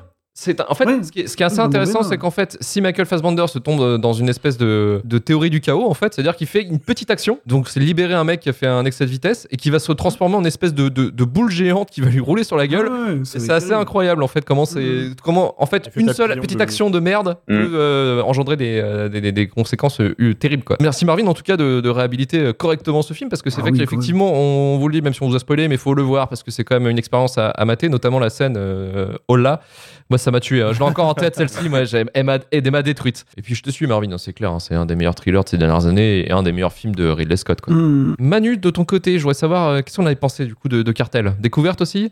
Attention, je te Euh, regarde. découverte, pa- découverte parce que euh, à l'époque, il m'avait vachement chauffé quand la bande-annonce était sortie et je l'ai pas vu, euh, je l'ai pas vu à sa sortie directe et, euh, les critiques euh, première semaine étaient pas terribles. Et je me rappelle plus qui m'en avait parlé en me disant que c'était globalement nul, quoi. Du coup, je me suis dit bon, je vais pas le voir au cinéma et c'est tombé dans la liste des films que tu ne verras jamais si t'as pas une occasion de le voir. merci Shitlist Ce que j'aime avec ce film, c'est qu'il m'a donné du pouvoir sur Marvin. Faut savoir. ah oui c'est vrai on le sait pas peur de me demander mon avis. Non, je me suis retenu, je t'ai rien demandé, t'as vu? Parce que tout était possible. Mais euh, je trouve en fait que c'est un chef-d'œuvre. Ah Ah. Ah là là, il fait plaisir Euh, le Manu Voilà, on fera pas Hook. Ouais, on non, fera j'ai pas Hook, c'est bon. il était dans la. Alors, je, je comprends parce que je comprends parce que narrativement, euh, bah, il te, il te- il te raconte pas des choses, il te montre euh, tous les, tout, comme le dit Marvin. En fait, dur de passer après Marvin sur ce coup-là parce que il a donné Mm. pas mal de ce qui constitue mon avis. en J'y ai fait. réfléchi. hein. Des années. Des Mais années. euh, en effet, c'est que des personnages fonctions et des dialogues fonctions. Euh, des dialogues qui vont te- t'expliquer quelque chose qui se passera plus tard, qui vont te poser un morceau de ton univers. Tu sais pas trop exactement ce qui se passe, mais tu comprends assez rapidement que tu suis Michael Fassbender, qui est constamment dans un milieu qui est pas le sien. Mm. Et, euh, et c'est marrant parce qu'à l'époque, on avait encore beaucoup d'espoir en Michael Fassbender. Euh, on pensait vraiment que ça allait devenir un grand acteur. Il y a beaucoup de films par la suite qui m'ont prouvé le contraire et on en reparle avec celui d'après, notamment. Mais, euh, mais dans ce film, je le trouve impeccable. Euh, je trouve que ça ressort vraiment ce, ce, ce côté décalé de mal à l'aise dans toutes les situations où il se force à rire, où il va, réagir, il va réagir de façon bizarre parce que c'est pas son milieu. Mm. Il connaît pas les règles, il connaît pas les codes. Et tu comprends tout de suite direct que bah, ça va être la descente aux enfers et que, et, que ça va très mal se passer pour lui. Et comme on te donne tous les indices sur le chemin, bah, tu sais exactement. Moi, je trouve qu'il est, il est parfait en tant qu'objet cinématographique dans cette gestion de, de, de sa propre narration, de t'annoncer, de t'annoncer ce qui va se passer, de savoir que tu as compris et de créer une tension. Les 40 dernières minutes, euh, c'est euh, des tensions comme j'en ai rarement ressenti. Et euh, en effet, le hall-là, euh, notamment, euh, Voilà. le hall-là, notamment, la scène m'a- mis en, en tachycardie. Moi, je crois qu'une une des scènes euh, que je trouve le plus incroyable, c'est juste un dialogue. C'est quand il est dans sa voiture au moment où il cherche une solution et tu sais qu'il n'y en aura pas. Mm. Et qu'il est avec euh, ce personnage euh, qui va y expliquer. euh, T'en parlais un peu, Marvin, Mm. tout à l'heure, mais qui Le va cartel, juste ouais. dire bah, en fait, euh, le, le truc, c'est faut juste que tu comprennes le monde dans lequel t'es. Et, euh, Que tu ne pourras pas revenir et en tant que arrière. t'auras pas réalisé que t'es mort, en fait, Accepte. bah, euh, tant que t'as pas accepté que t'es mort, et bah, c'est, t'as pas compris, quoi. Et ça dure 5 minutes. Ça dure 5 minutes où il va lui répéter en boucle euh, et où t'as Fassbender qui craque au téléphone parce qu'en en même temps il a compris, mais il a pas envie de comprendre. Mm. Et, euh, et, je, et je- et je trouve que c'est euh, à la fois le dialogue et Fassbender sont incroyables dans, dans, dans cette scène. Mais ouais, à côté, euh, alors c'est marrant parce qu'on a, on a un podcast qui est pas encore sorti mais qui a déjà été tourné sur euh, Lucie, dans lequel il me semble je citais Ridley Scott dans, dans l'imagerie et le cynisme, C'est notamment, Oh, tu, tu verras, tu verras. Pause. Notamment sur la scène du guépard, et, parce qu'il y a, y, a Ah oui. une- il y a une métaphore visuelle de Luc Besson qui se permet de, de faire le parallèle entre Scarlett Johansson et les mafieux coréens.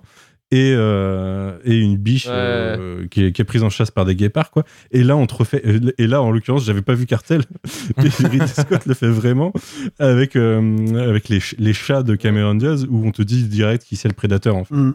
Qui, euh, qui est le, le vilain ultime et c'est juste une chaîne alimentaire et euh, tout le monde se nique les uns les autres et il y en a un qui D'ailleurs, il se- il se- il s'autorise une petite pointe d'humour avec les, les guépards, justement. À un moment donné, il s'échappe, ces cons-là. Et là, c'est le moment un peu Jurassic Park, le monde perdu, quoi. Genre, Il se balade, wouhou il, y a, il y a exactement une scène de Le Monde Perdu où euh, Papa, va éteindre ton aquarium. Euh, mais euh, mais euh, oui, oui. Et puis euh, après, ils sont assez. euh, il, est, il est assez sobre en fait parce que il te suggère tout sans vraiment le montrer. Il y a, il y a très peu d'horreur visuelle. Il y en a euh, Euh, pas vrai. Enfin, tu vois des têtes se faire Il y a couper. une euh, scène, quoi. Brad Pitt prend cher un peu Ouais, sur la fin. Euh, mais, euh, mais il prend cher d'une façon où tu avais décrit comment ça allait se passer. Ça aurait pu être pire visuellement. Mm. À côté de ça, franchement, euh, Javier Bardim, c'est pareil. Alors c'est marrant, il faudrait qu'on compte le nombre de fois où Javier Bardim apparaît dans des, Dans les C'est shitlists. pas normal. des bons c'est acteurs normal. apparaissent dans des films du shitlist. Parce que Javier Bardim, il y a un paquet de fois. Michael Fassbender on doit en avoir quelques-uns. Ah, Assassin's Creed. Ouais. Mais t'as vu, son refait Covenant Il y a deux fois ce soir. hein. Il a Assassin's Creed aussi, enfin voilà quoi. Il en a mérité plus que Javier Bardem. hein, shitlists. Je suis d'accord. Euh, mais c'est assez marrant, il y a des thématiques euh, comme ça qui se retrouvent. Toujours est-il que, ouais, pour moi, Putain de chef-d'œuvre, c'est un. Enfin, en, en tant que thriller psychologique et. euh, et on- on- pff, pour moi, c'est pas un thriller policier. En fait. Bah non, T'as pas pas, d'enquête, du tout. t'as- t'as- c'est juste un thriller psychologique sur un mec qui va vivre une descente C'est aux un enfers skin, quoi, le et, euh, et qui va faire souffrir tous ses personnages avec euh, le cynisme le plus dégoulinant du monde. Tu vois, c'est sucré, c'est euh, Mm. c'est bien. t'as- Ouais, ouais, il y a- un petit quoi. plaisir malsain là-dedans. Et juste, juste, juste Ouais. pour rebondir, juste deux secondes sur ce que tu disais, c'est que, tu vois, c'est- c'est- je je trouve ça tellement bien écrit parfois que, tu vois, même les scènes avec Javier Bardem, justement, quand il parle avec Fassbender, alors qu'ils sont censés être potes, tu vois, même là, t'as une espèce de tension qui se dégage en permanence. Et ce qui est rigolo, c'est que pendant, je sais pas, la première heure du film, on lui dit au moins dix fois, t'es sûr, hein? T'es sûr que tu veux y aller, quoi Sûr, mec. Et genre, tout le monde lui dit, t'es sûr? Parce que si tu mets le pied dedans, euh, derrière c'est chaud quoi. Et non, tu vois, il y va quand même quoi. Oui, parce qu'il est autosuffisant. C'est quand même un, un petit connard euh, Ouais, dans bah le film. oui, oui. En fait, t'as pas envie de te dire qu'il mérite ce qui lui arrive parce que finalement c'est lui qui a le pire destin. hein, on l'a pas dit, mais lui il meurt pas en fait. Lui, lui non, lui il doit vivre avec euh, avec Ah, le meurtre, a euh, le meurtre de sa femme. Quoi. Ouais, voilà. avec certainement ce qu'il a vu et tout ça. Et c'est lui qui a finalement le pire destin puisqu'il s'en sort pas. Et le. Je sais pas, Laura, je pense que c'était pas, c'était pas ouf comme destin. Non, non, non, Ouais, non. Ouais, d'accord. c'est vrai. Mais euh, non, mais je veux dire, tu vois, lui il reste quoi. C'est-à-dire que les autres, finalement, ils sont sortis de l'histoire d'une manière ou d'une autre, mais lui, il va rester, quoi. Et c'est- c'est c'est ça, c'est ça qui est Oui. le pire truc, je pense. Romain, à toi, qu'est-ce qu'on a pensé de cartel du coup? Écoute, il y a eu deux avis élogieux là, et euh, faut peut-être rétablir un équilibre.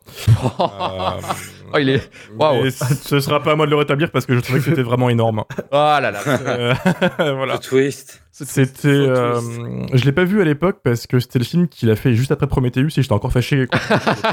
et, euh, Tu boudais, ouais. non mais clairement c'était un traumatisme. Du coup. Je l'ai pas vu et j'ai jamais vu un trailer, j'ai rien vu sur le film et en fait je voyais que le nom ressortait sans arrêt. Vraiment, je dis putain ça va vraiment être de la grosse grosse merde.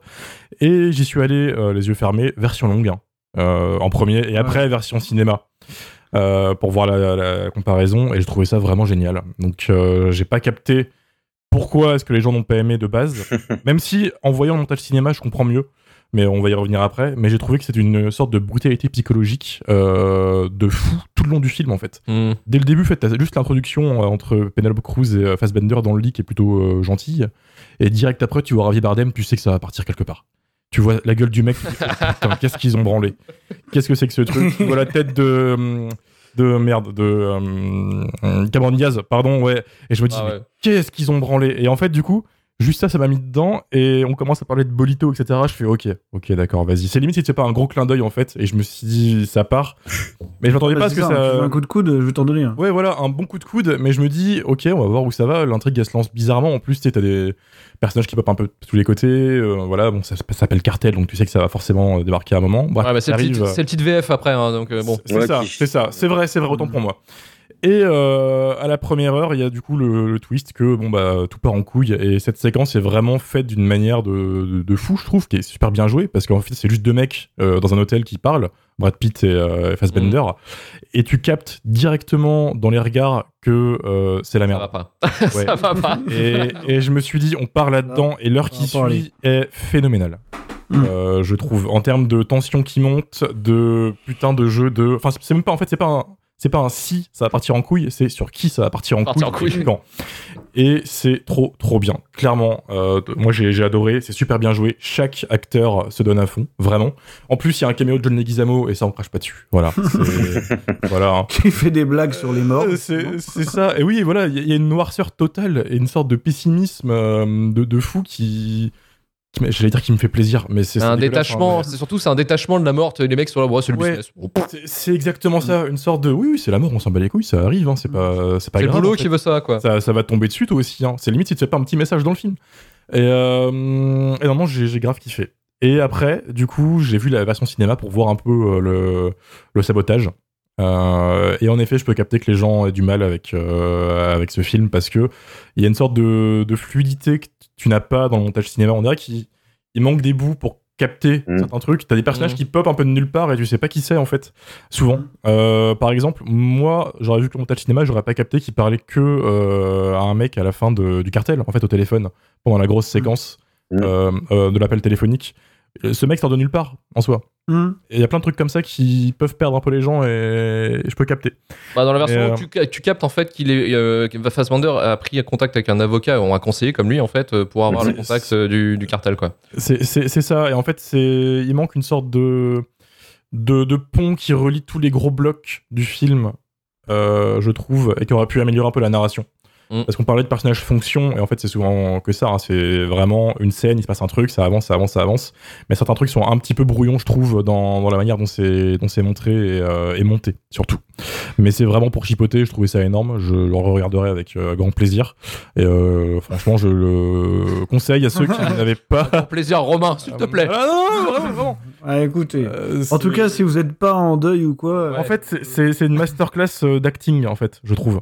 Ah oui. Euh, et il y a des séquences de fou. Euh, tu, tu te demandes un peu où ça va partir au début du film, puis paf, d'un coup, t'as la séquence de la voiture avec Cameron Diaz qui, qui baise la caisse. Et quand ça, t'es- pas prêt, Putain, mais c'est Titane, avant l'heure les enfants. c'est ça. Et en plus, Ah ouais, cette ouais. séquence, elle sert C'est mieux. pas à grand chose dans le film. Elle sert à rien. Et puis, bah voilà. Puis c'est vraiment, en plus, Cameron qui te dit euh, Je vais baiser ta caisse.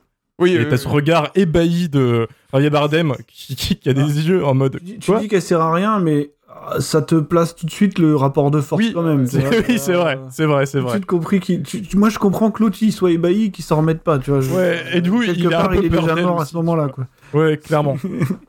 Mais euh, Ça raconte que c'était comme un poisson chat. Ouais, c'est ça. Tu sais, les, les détails qu'on te donne à chaque fois, euh, bon, ok, c'est comme un poisson-chat, oui.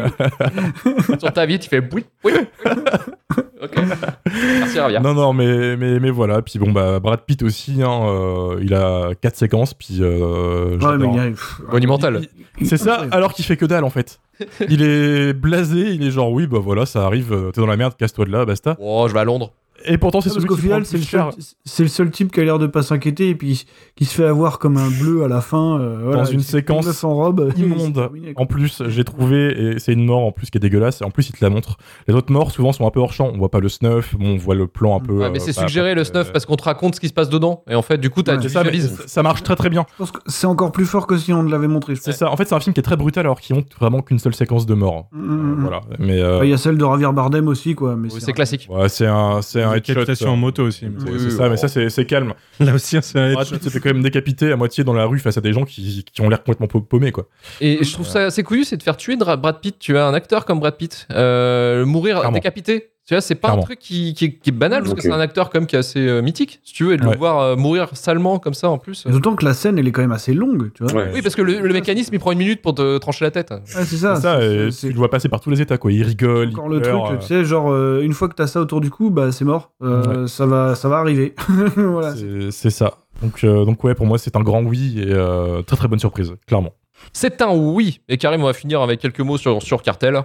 Ah bah ça va être un très très gros oui aussi. Ah, Alors il y a Ah. pas, je vais pas répéter parce que tout a été dit. Moi il y a, ce qui m'a marqué en fait, c'est que c'est un, film qui est, qui est simple et tellement efficace. Euh, toute sa narration est simple. Tu, c'est, en fait j'ai un peu le même sentiment que Blade Runner. Le, film tu peux le prendre un peu comme une BD en fait. C'est que le film te laisse à la fois de l'espace parce qu'il étire ses dialogues, t'as le temps de tout comprendre. Et je trouve que t'es très acteur parce qu'on te parle directement. Donc c'est un film qui est qui est dur et qui t'attrape en fait euh, en fait qui t'attrape dans ce qu'il te dit directement sur euh, je vais juste finir rapidement là-dessus sur euh, le côté factuel des choses t'es là le monde d'avant n'existe plus le monde qui va arriver va arriver tu n'as pas le choix c'est comme ça accepte. Voilà c'est juste euh, assume et accepte. Je trouve que c'est un message en fait même s'il est triste il est tellement vrai. Et il y a un autre truc qui m'a fait délirer par contre c'est que je trouve beaucoup plus passionnant la face cachée du travail des gens qui travaillent dans la drogue que d'habitude Ça, ça t'intéresse, ça. hein. Ouais, ouais, ça m'a fait, non, mais ça m'a fait délirer d'avoir trois minutes de scène d'un mec qui va juste buter un autre gars en tendant un fil. C'est-à-dire, dans n'importe quelle Ouais, c'est autre œuvre, on va te montrer juste le mec qui meurt. Et moi, j'ai trouvé ça, mais c'est pas que c'est fascinant à regarder, mais c'est, le fait de le regarder, t'as tellement le temps, toi, en tant que spectateur, de, dans ta tête, de tout imaginer. Qu'est-ce qui va se passer? Le pourquoi, la suite du machin.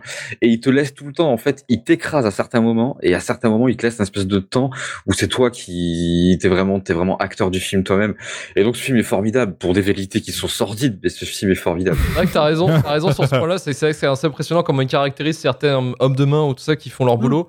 Et le Oui, mec, il est là en mode ça. putain, mais ça me fait chier quoi. Tu ne vois Au final, c'est ça, c'est que tu vois que les mecs, en fait, ils font juste leur boulot. Genre, à un moment, il y en a un qui est blessé et qui va dans une espèce de casse, là, C'est génial ça. Et t'as le mec en face qui flippe, et lui, il lui fait, mais non, mais En gros, c'est genre, t'inquiète pas, c'est pas toi que je viens fumer, de toute façon, c'est pas le but, quoi. Donc, euh, non, il va juste faire son boulot et aller. Répare ma portière, recoue-moi et c'est bon, je me casse. Ouais, voilà, c'est bon, on va, on va aller violer un cadavre après, mais tranquille. et, et voilà, quoi. Je trouve ça ultra efficace, tu vois, c'est pour euh, le ressenti, enfin pour t'intégrer au récit. Bah, pour conclure, c'est c'est vraiment une full merveille et je ne comprends pas pourquoi euh, on appelait ce film Cartel. Non, je ne comprends vraiment la, la VF parce que ça va à, The Counselor, Ouais, ça, ça va à l'encontre même du sens du film. Je pense qu'il y a des gens, il y a une partie des gens qui n'ont pas dû aimer, qu'ils s'attendaient à voir un Narcos classique. Et en fait, c'est pas ça. Et je pense que rien que cette traduction porte à préjudice clairement le film, parce mais, que mais ça a été vendu un peu comme le truc de Soderbergh, là, tu sais, Ouais, trafic. trafic. C'est vraiment un peu ça, quoi. Euh, moi, je t'ai passé à côté à la base parce que je pensais que c'était un trafic bis avec euh, l'œil de Ridley Scott. Pourquoi pas? Pas envie, parce que c'est pas les trucs que je kiffe. Voilà. Et je suis vraiment passé pendant un temps à côté d'un excellent film, quelque chose en plus genre de cinéma dont je raffole. Donc euh, Cartel, ouais, euh, The Counselor, euh, The Counselor. Yes. Big yes pour The Counselor et à voir donc en, en version, euh, en version longue qui est disponible sur le Blu-ray, il me semble, euh, du, du film. Ouais, t'as les, deux, t'as les deux versions dedans, en fait.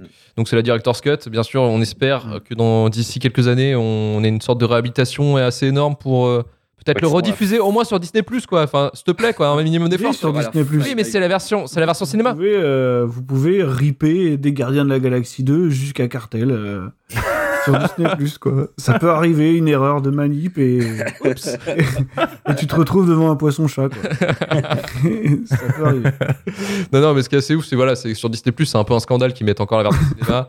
Ils devraient mettre la version directeur. Ouais, c'est vrai que c'est abusé parce qu'au finalement, elle est sortie en physique quand même. Donc, euh, Ouais, bon. ouais. Mais bon, c'est encore une preuve qu'ils l'ont complètement banané. Ils en ont rien à foutre. Donc voilà. Je pense surtout qu'ils en ont rien à foutre. Faisons, faisons nos connards sur Twitter, faisons euh, le Ridley Scott euh, de cartel, hashtag euh, qui va porter ses fruits, je sens. Hein, je sens que vous êtes tous motivés pour le faire.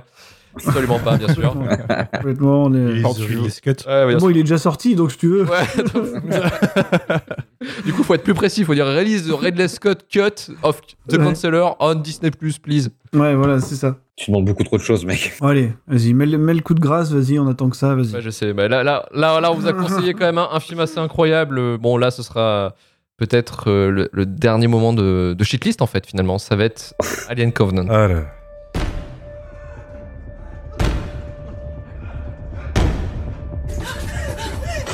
Laisse-moi sortir Paris, Stricty, ouvre la porte Je peux pas faire ça. On doit verrouiller pour contenir l'infection. Mais putain, c'est quoi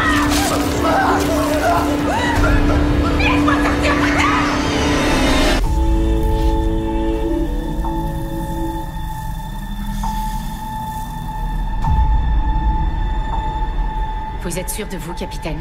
Comment ça? Mais bordel, on sait même pas ce qu'on va trouver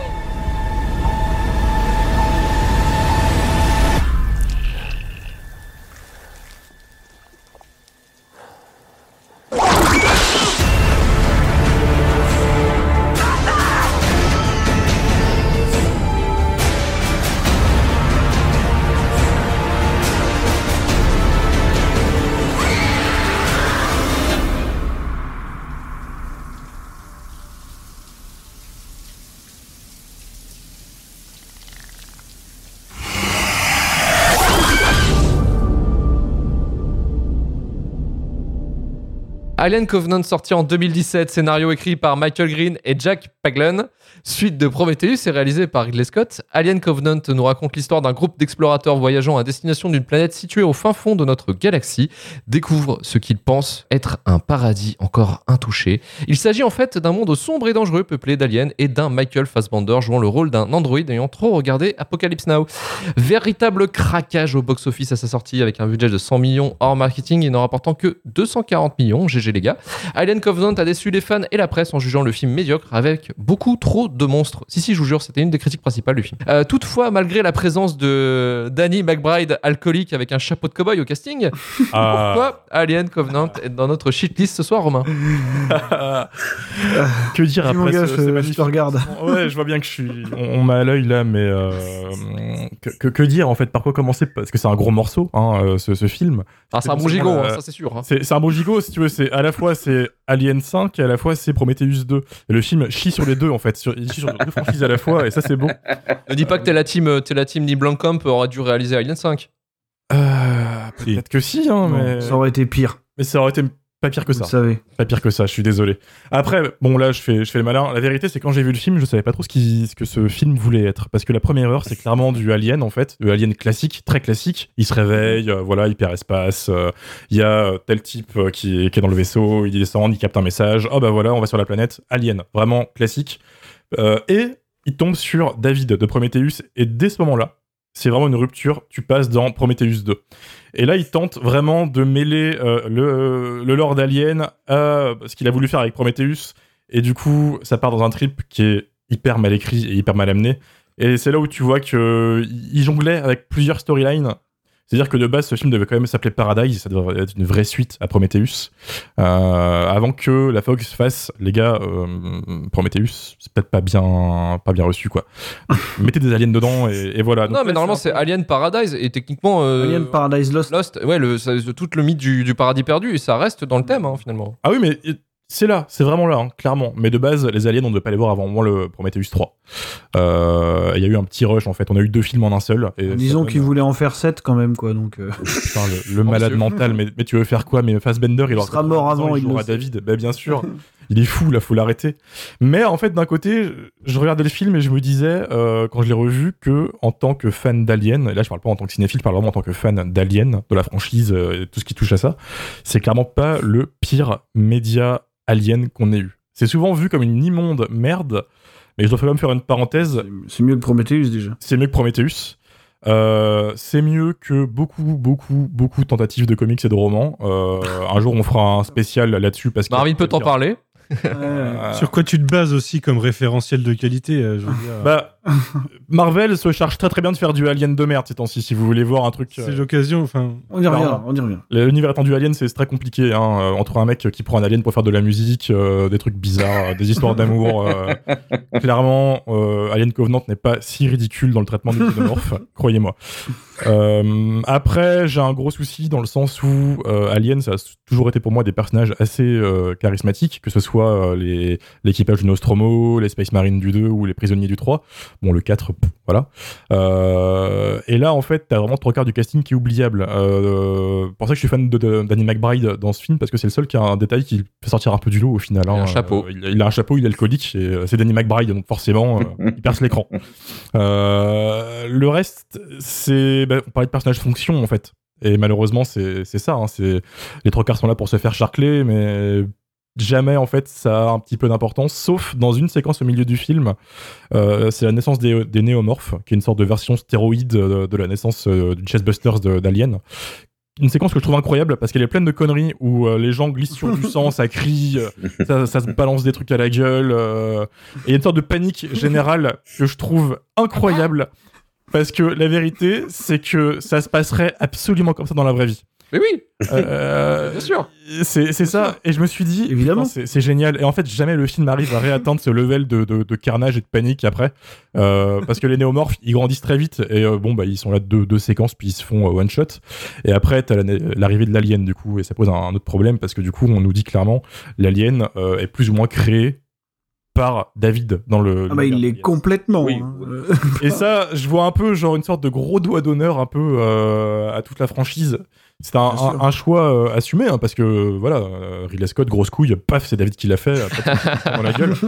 Mais euh, est-ce qu'un Android euh, créateur de l'Alien, euh, c'est- pas ouf quoi en fait. L'Alien, j'ai jamais vu comme un truc comme ça, et je sais pas, je pense que je vous laisserai développer là-dessus. Mais ce, ce- ce choix, en fait, m'a brisé un peu le, le- le fun du film et de me dire que le xénomorphe qui arrive ensuite, euh, en fait, c'est le- un peu le fils de, de David. C'est euh, celui-là. Et le petit-fils voilà. de l'humain. C'est ça, d'un côté. Et oui. Ça m'a toujours fait chier en fait de vouloir relier l'humanité à Alien, parce que Alien, ce qui faisait sa force dans, dans l'original, c'est le côté, euh, c'est l'inconnu, c'est c'est la terreur de l'espace, si tu veux. C'est-. C'est Ça s'appelle un, un étranger, quoi. hein. Exactement. Et d'un coup, déjà dans Prometheus, Prometheus pardon, j'arrive pas à parler, il y a cette idée de hum, relier l'humanité euh, au Space Jockey, et là, bon, bah, c'est l'humanité qui est reliée à l'Alien, c'est bon, frère. euh. Après, on va quand même rester dans le positif, parce que Monsieur Gentil, apparemment, euh, voilà. Ouais, je me Euh, dis, t'étais pas très sympa là. Je suis un peu choqué et déçu. Le film est très très beau. C'est une tuerie visuelle que je trouve encore plus beau que Prometheus au niveau des décors, au niveau de, de l'ambition de certains, euh, certains plans. Euh, et ça sauve un peu le, le- le tout. La musique aussi est pas dégueu. Donc en fait, tu te fais jamais vraiment chier, même si c'est pas super fou. Au moins, euh, c'est bien réalisé. Production design est là, quoi. ouais. C'est c'est ça.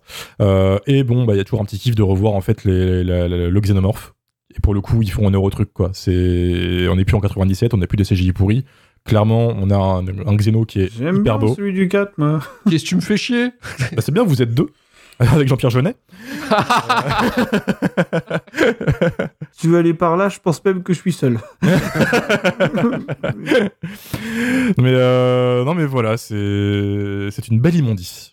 C'est c'est joli, mais c'est de la merde. Une belle immondice. Une belle merde. D'accord, d'accord. Voilà. Je, je suis choqué que t'as pas. Voilà, euh, t'as Non. pas. Euh, il va falloir compter sur moi. Ouais, bah voilà.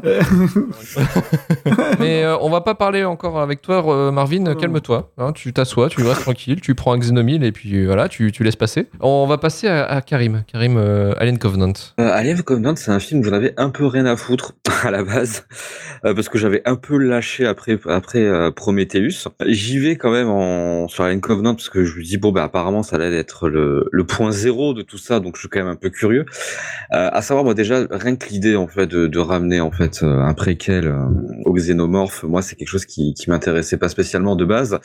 Là on est en plein dedans et en fait moi j'ai le film, pour moi, il y a, en fait, il y a deux films dans ce film, et ça qui me gêne un petit peu, c'est qu'il y a Ridley Scott qui veut te parler de création et qui veut te foutre dans la gueule que euh, ta propre création euh, Fait de la merde. A fait de la merde, donc tu seras responsable de tout ça. Et je trouve qu'il se sert de la licence Alien pour faire ça. Et c'est un truc que je trouve que Ridley, enfin, Ridley Scott, il a l'habitude de faire ça, d'attraper les trucs qu'il a créés, et au bout d'un moment, il revient 20 ans plus tard et il dit coucou, ça, moi, il se passe ça. et moi, je suis pas super. Après, il fait ce qu'il veut, il a raison, ça, lui, quelque part. Ça se discute, mais quelque part, il était là avant moi, ça c'est sûr. Et donc, il fait ce qu'il veut, mais je suis pas d'accord, en fait. Enfin, je suis pas d'accord, ça me plaît pas. Ça, ça me plaît vraiment pas, en fait. Euh, Je, j'aimais cette idée, en fait, à chaque fois que l'être humain se soit puni d'aller trop loin par cupidité, tu vois. Là, euh, c'est plus du tout le cas, en fait. C'est, c'est juste une folie créatrice qui a engendré quelque chose que tu maîtrises pas avec un effet papillon un peu trop gros. Donc, c'est un film qui, qui me plaît moyennement ça. Après, euh, dans sa forme, c'est pas, euh, c'est pas dégueu à encaisser, hein. Le film est beau. Le film est confus, quand même. Par contre, le, le film est confus, parce qu'en plus, j'étais tombé sur des, des trailers avec des scènes qui sont pas dans le film. Oui. Tu vois Rapace, que tu ne revois pas. Donc, c'est un peu confus. Ça, c'est con, je comprends pas pourquoi ils l'ont pas mis dans le film, ça. Je... Que ça faisait un truc YouTube comme ça. Oui, tout à fait. Mais Honnêtement, c'était du damage control, ça. hein. Même, tu vois, le, le côté intrigue, euh, pour comprendre réellement où t'es, euh, factuellement sur quelle planète, que c'est la planète des, des ingénieurs, je serais très confus, tu vois, tu sais, c'est juste une, une petite séquence où tu vois un Fassbender avec des cheveux euh, mi-longs qui, qui nuke tout le monde, tu te dis, ok, il s'est- j'ai plus ou moins compris. Donc, en fait, après, le film, il est un peu con là-dessus, c'est qu'il est un peu confus dans le scénar. Tout le monde a parlé de la bêtise des personnages, je pense de toute façon qu'il fallait ça pour justifier que les personnages refassent encore la même chose, en fait, hein. Faut pas- tu leur laisses pas le choix. Et j'ai, ouais, c'est un film en fait qui m'a un peu coulé dessus parce que j'ai, tu vois très vite où il veut t'amener en fait. Enfin, moi je trouve que j'ai très vite vu en fait que tu voulais parler encore une fois de ton rapport au créateur.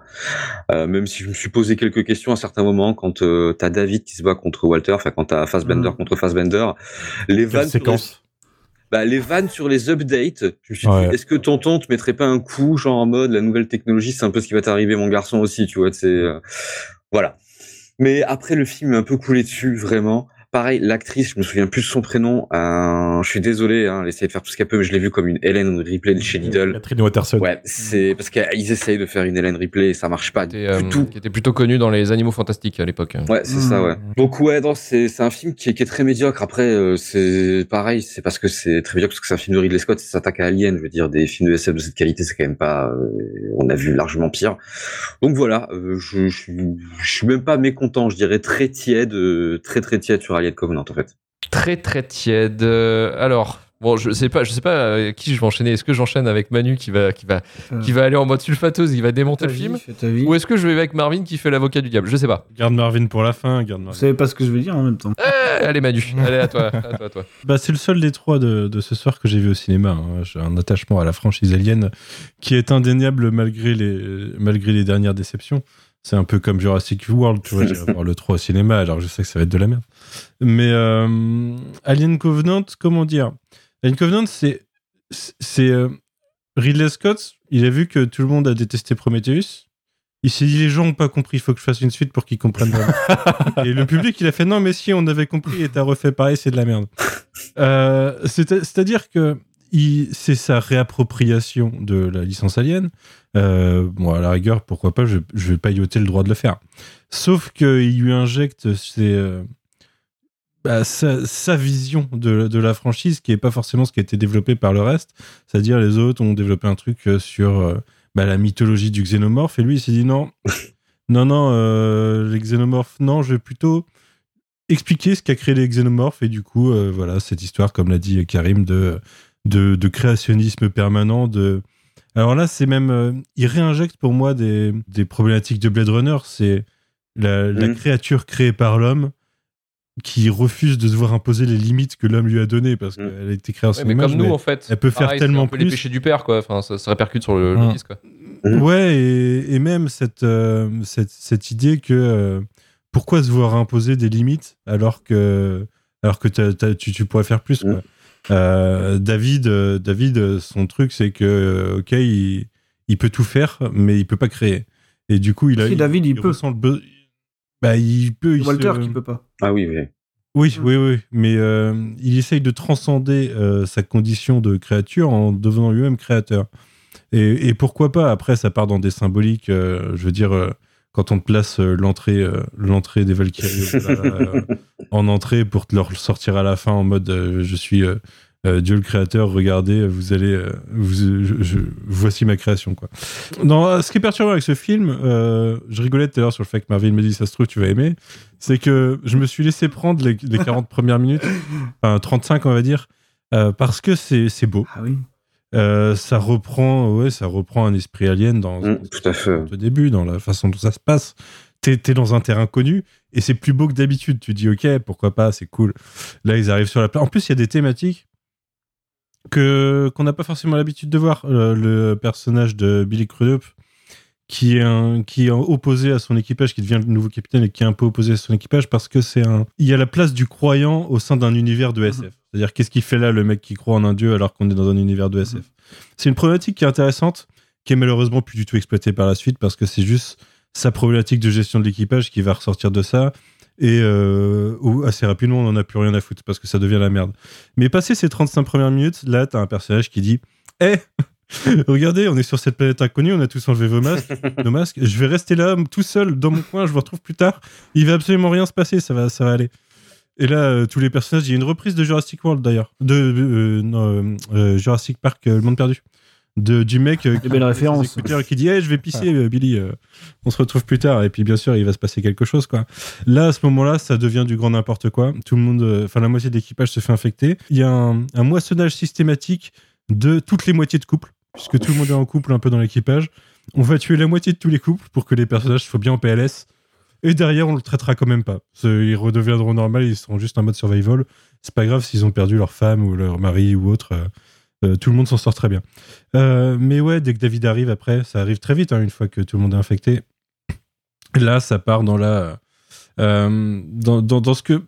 Dans, dans ce truc bizarre qu'a Ridley Scott de vouloir étaler l'histoire de l'origine des aliens, tout en à chaque film, sans pouvant pas s'empêcher de, de, de faire en sorte qu'à la fin du film, c'est la, c'est la création des aliens. Vois. Le- L'espèce d'hybride qu'on avait à la fin de Prometheus, déjà, ça pouvait être le proto-alien qui, en réinfectant quelqu'un, devenait un, un- un xénomorphe Non, normal. c'est devenu une montagne. Et, C'est euh, Une montagne, ouais, c'est ça. Chaque- Mais en fait, je... ça, ça c'est juste 100% économique. Hein. Enfin, vraiment, quoi. Ouais, ouais, non, non, mais et, et pourtant tous les films ne finissent jamais dans la situation qui est le Mhm. vaisseau du début de, de, de Alien, quoi. Donc on n'est jamais dans le truc total, et pourtant là on t'a fait une redcon totale de l'origine, on t'a expliqué, enfin t'as presque l'arbre généalogique de toutes les euh, de toutes les formes des aliens jusqu'à trouver le xénomorphe, quoi. À côté de ça, euh, bah Fassbender, je l'ai loué tout à l'heure, euh, là. euh, Là, non, quoi. Je trouve que le, personnage, il, est transparent, en fait. Tu vois, tu vois tout ce qui se passe. Je comprends pas comment les personnages sont assez débiles pour tous se faire avoir. Même le mec, Billy Crudup, justement, qui va se faire avoir jusqu'à les regarder au-dessus des œufs, alors que le mec, il vient te dire non, mais euh, tout ce que j'attendais, c'était des êtres vivants, globalement, parce que là, là, je suis en pause dans mes projets, mais regarde, dans cet œuf, il ne va rien se passer. Alors qu'avant, il venait de le trouver en train de- d'essayer de l'empêcher de tuer un alien. Euh, non, Il n'est pas, suspicieux du tout, et puis bah, forcément, il finit par se faire infecter par un, un.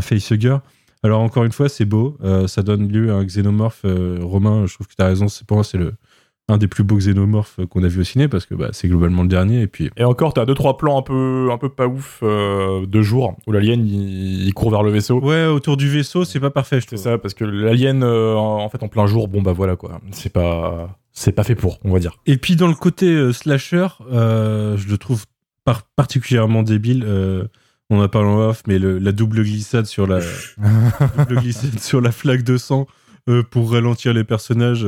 Le personnage qui va te qui, qui va comprendre qu'il faut euh, enfermer euh, deux personnes et les sacrifier parce qu'il y a contamination mais qui est pas capable d'accepter qu'il faudrait qu'elle s'enferme elle-même aussi. Je comprends pas comment tout cet équipage est censé survivre euh, à être débile comme ça. Déjà enlever son casque sur une planète étrangère, c'est pas parce que tu peux respirer que tout ce qui est dans l'air est respirable normalement. hein.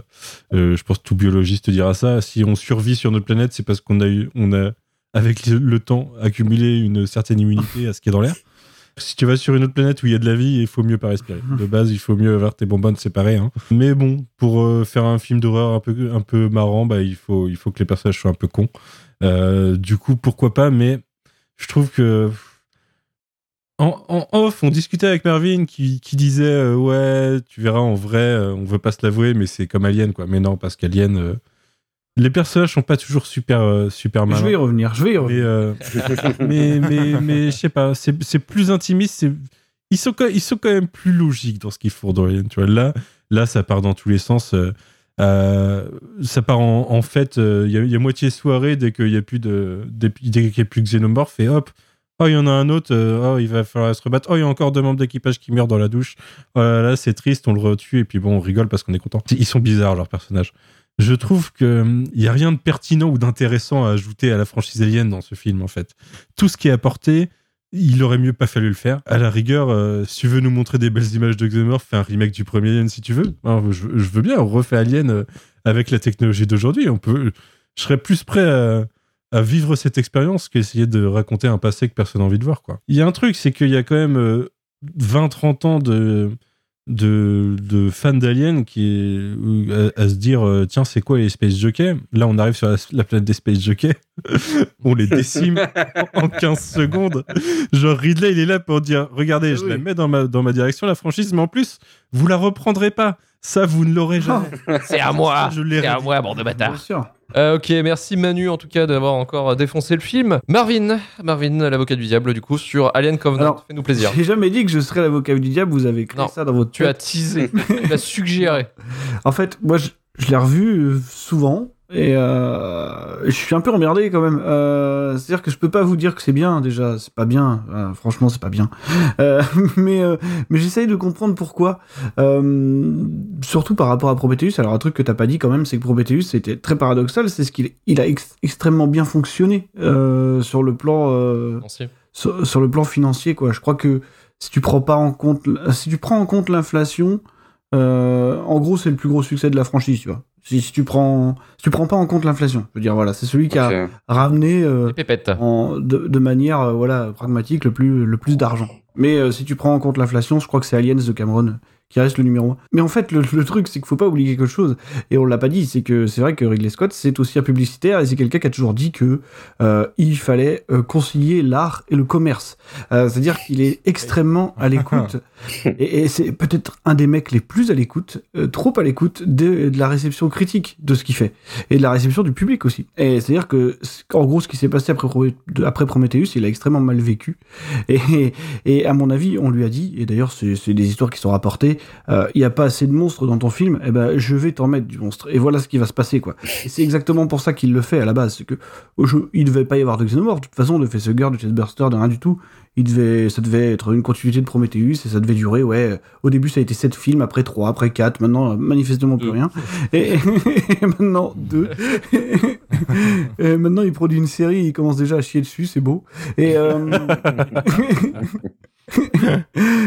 et, et donc, il y a, il y, a, il y, a une- y a espèce de dualité permanente dans cette démarche qui est de donner au public ce qu'il veut, tout en continuant à appliquer sa surcouche mégalomane, qui, est, qui émane en fait d'un problème qui, date de 79 en fait à la en 79 il dit déjà aux producteurs d'Alien c'était Walter Hill et David Giller je veux faire euh, un film sur les origines du space jockey donc il va à la Fox et la Fox lui dit non donc Non, Ridley. et non. depuis, depuis 79, il l'a toujours un peu mauvaise, enfin j'en suis persuadé, et donc à partir du moment où il a accédé au statut de star, c'est-à-dire assez tard dans sa carrière finalement, hein, à partir de Gladiator, euh, je pense qu'à partir de ce moment-là, il s'est toujours dit qu'un jour ou l'autre, il reviendrait et il reprendrait ce qui dans son esprit lui appartient.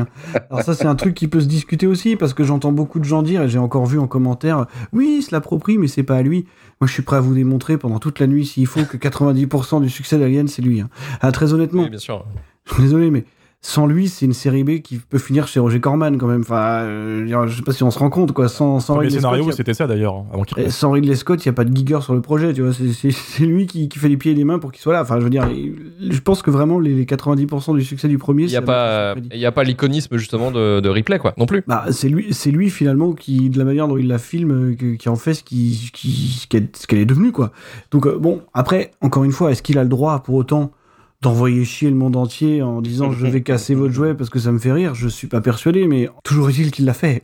Je veux dire, euh, si tu veux, le mec a cassé la Bible, il s'en fout un peu de casser quoi. Voilà. Finalement. Pour lui, c'est un dimanche, quoi, c'est normal. c'est Un tranquille. problème, voilà, pour lui, c'est le dimanche matin, pépère, voilà, en charentaise, je casse mon jouet.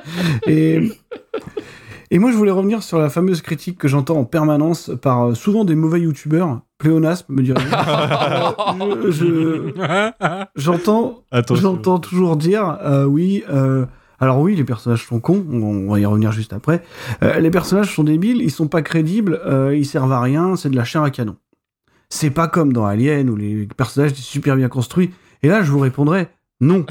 Euh, on, parlait tout à l'heure d'archétype en parlant de cartel. Euh, il faut se rappeler d'une chose, c'est que la construction de cartel, finalement, c'est la construction d'Alien. C'est-à-dire que, hormis un seul personnage, qui est évidemment Hélène Ripley, euh, le reste de l'équipage de Nostromo, c'est des gros archétypes. hein. C'est pareil au niveau background. En dehors du lore de l'univers étendu, on s'attarde pas sur eux. T'as la figure paternelle, t'as le grand frère, t'as le point de vue du spectateur, tu as la classe ouvrière et t'as l'espion russe, quoi. En gros, c'est ça. Sauf que la différence, et là, c'est là où on va toucher du doigt ce qui fonctionne pas, c'est que pourquoi ils sont là, ces archétypes dans le Nostromo? C'est parce qu'ils servent à surélever le seul personnage qui existe finalement. C'est Ripley, du coup. C'est parce que c'est la seule qui, elle, parce qu'on est obligé de, de comparer les deux, parce que c'est la seule qui, elle, enlève euh, ce statut de fonction. C'est ça, euh, Alien. Bah, pour moi, c'est ça en tout cas. C'est moi votre fonction de merde. Je serai pas la mère nourricière. Je m'en bats les couilles. Je me barre dans un vaisseau qui s'appelle Narcissus. Si tu veux, c'est facile à comprendre. Euh, Donc euh, je, je m'en bats les couilles quoi, tu vois. Et en tout cas dans le premier, c'est encore autre chose dans la suite. Mais mais en tout cas c'est ça. Et en fait, il y a la même chose dans Alien Covenant. C'est exactement le même problème. Enfin, on peut appeler ça un problème ou pas. C'est-à-dire que c'est tous des archétypes, c'est tous des gens qui sont des fonctions qui servent à. Mais sauf que c'est qui le personnage dans Alien Covenant et dans Prometheus qu'on doit justement nourrir, qu'on doit élever? Bah, C'est David. Le seul problème, c'est que David, il a besoin de personne. Il a besoin de personne. Il le dit en permanence qu'il a pas besoin de personne, qu'il a pas besoin de qui que ce soit. Il a besoin d'eux pour mourir. Mais à part ça, il a pas besoin d'eux pour de- pour exister, si tu veux. Enfin, le premier, le premier, euh, la première scène du film, c'est ça. C'est le, le, le type naît et tout de suite il comprend que de toute façon il a déjà dépassé son créateur, c'est réglé. Tu vois, donc il a pas besoin de de- d'exister au travers des archétypes des autres personnages. C'est pour ça qu'au final, je pense qu'ils ont vraiment ce statut de chair à canon. Parce que finalement, bon, on sait même pas pourquoi ils sont là, quoi. Ils sont là, oui, pour, euh, pour être éventuellement infectés par un parasite. À part ça, ils vont pas l'aider à évoluer. Le seul personnage dont il pourrait avoir besoin, et là où je trouve quand même la relation intéressante, c'est Walter. Hmm, L'autre, euh, l'autre androïde. Parce que Walter et, et, euh, et, et David, en fait, c'est Twitter, tu sais. C'est genre, c'est le FC cinéphile. Tu sais, il y en a un qui.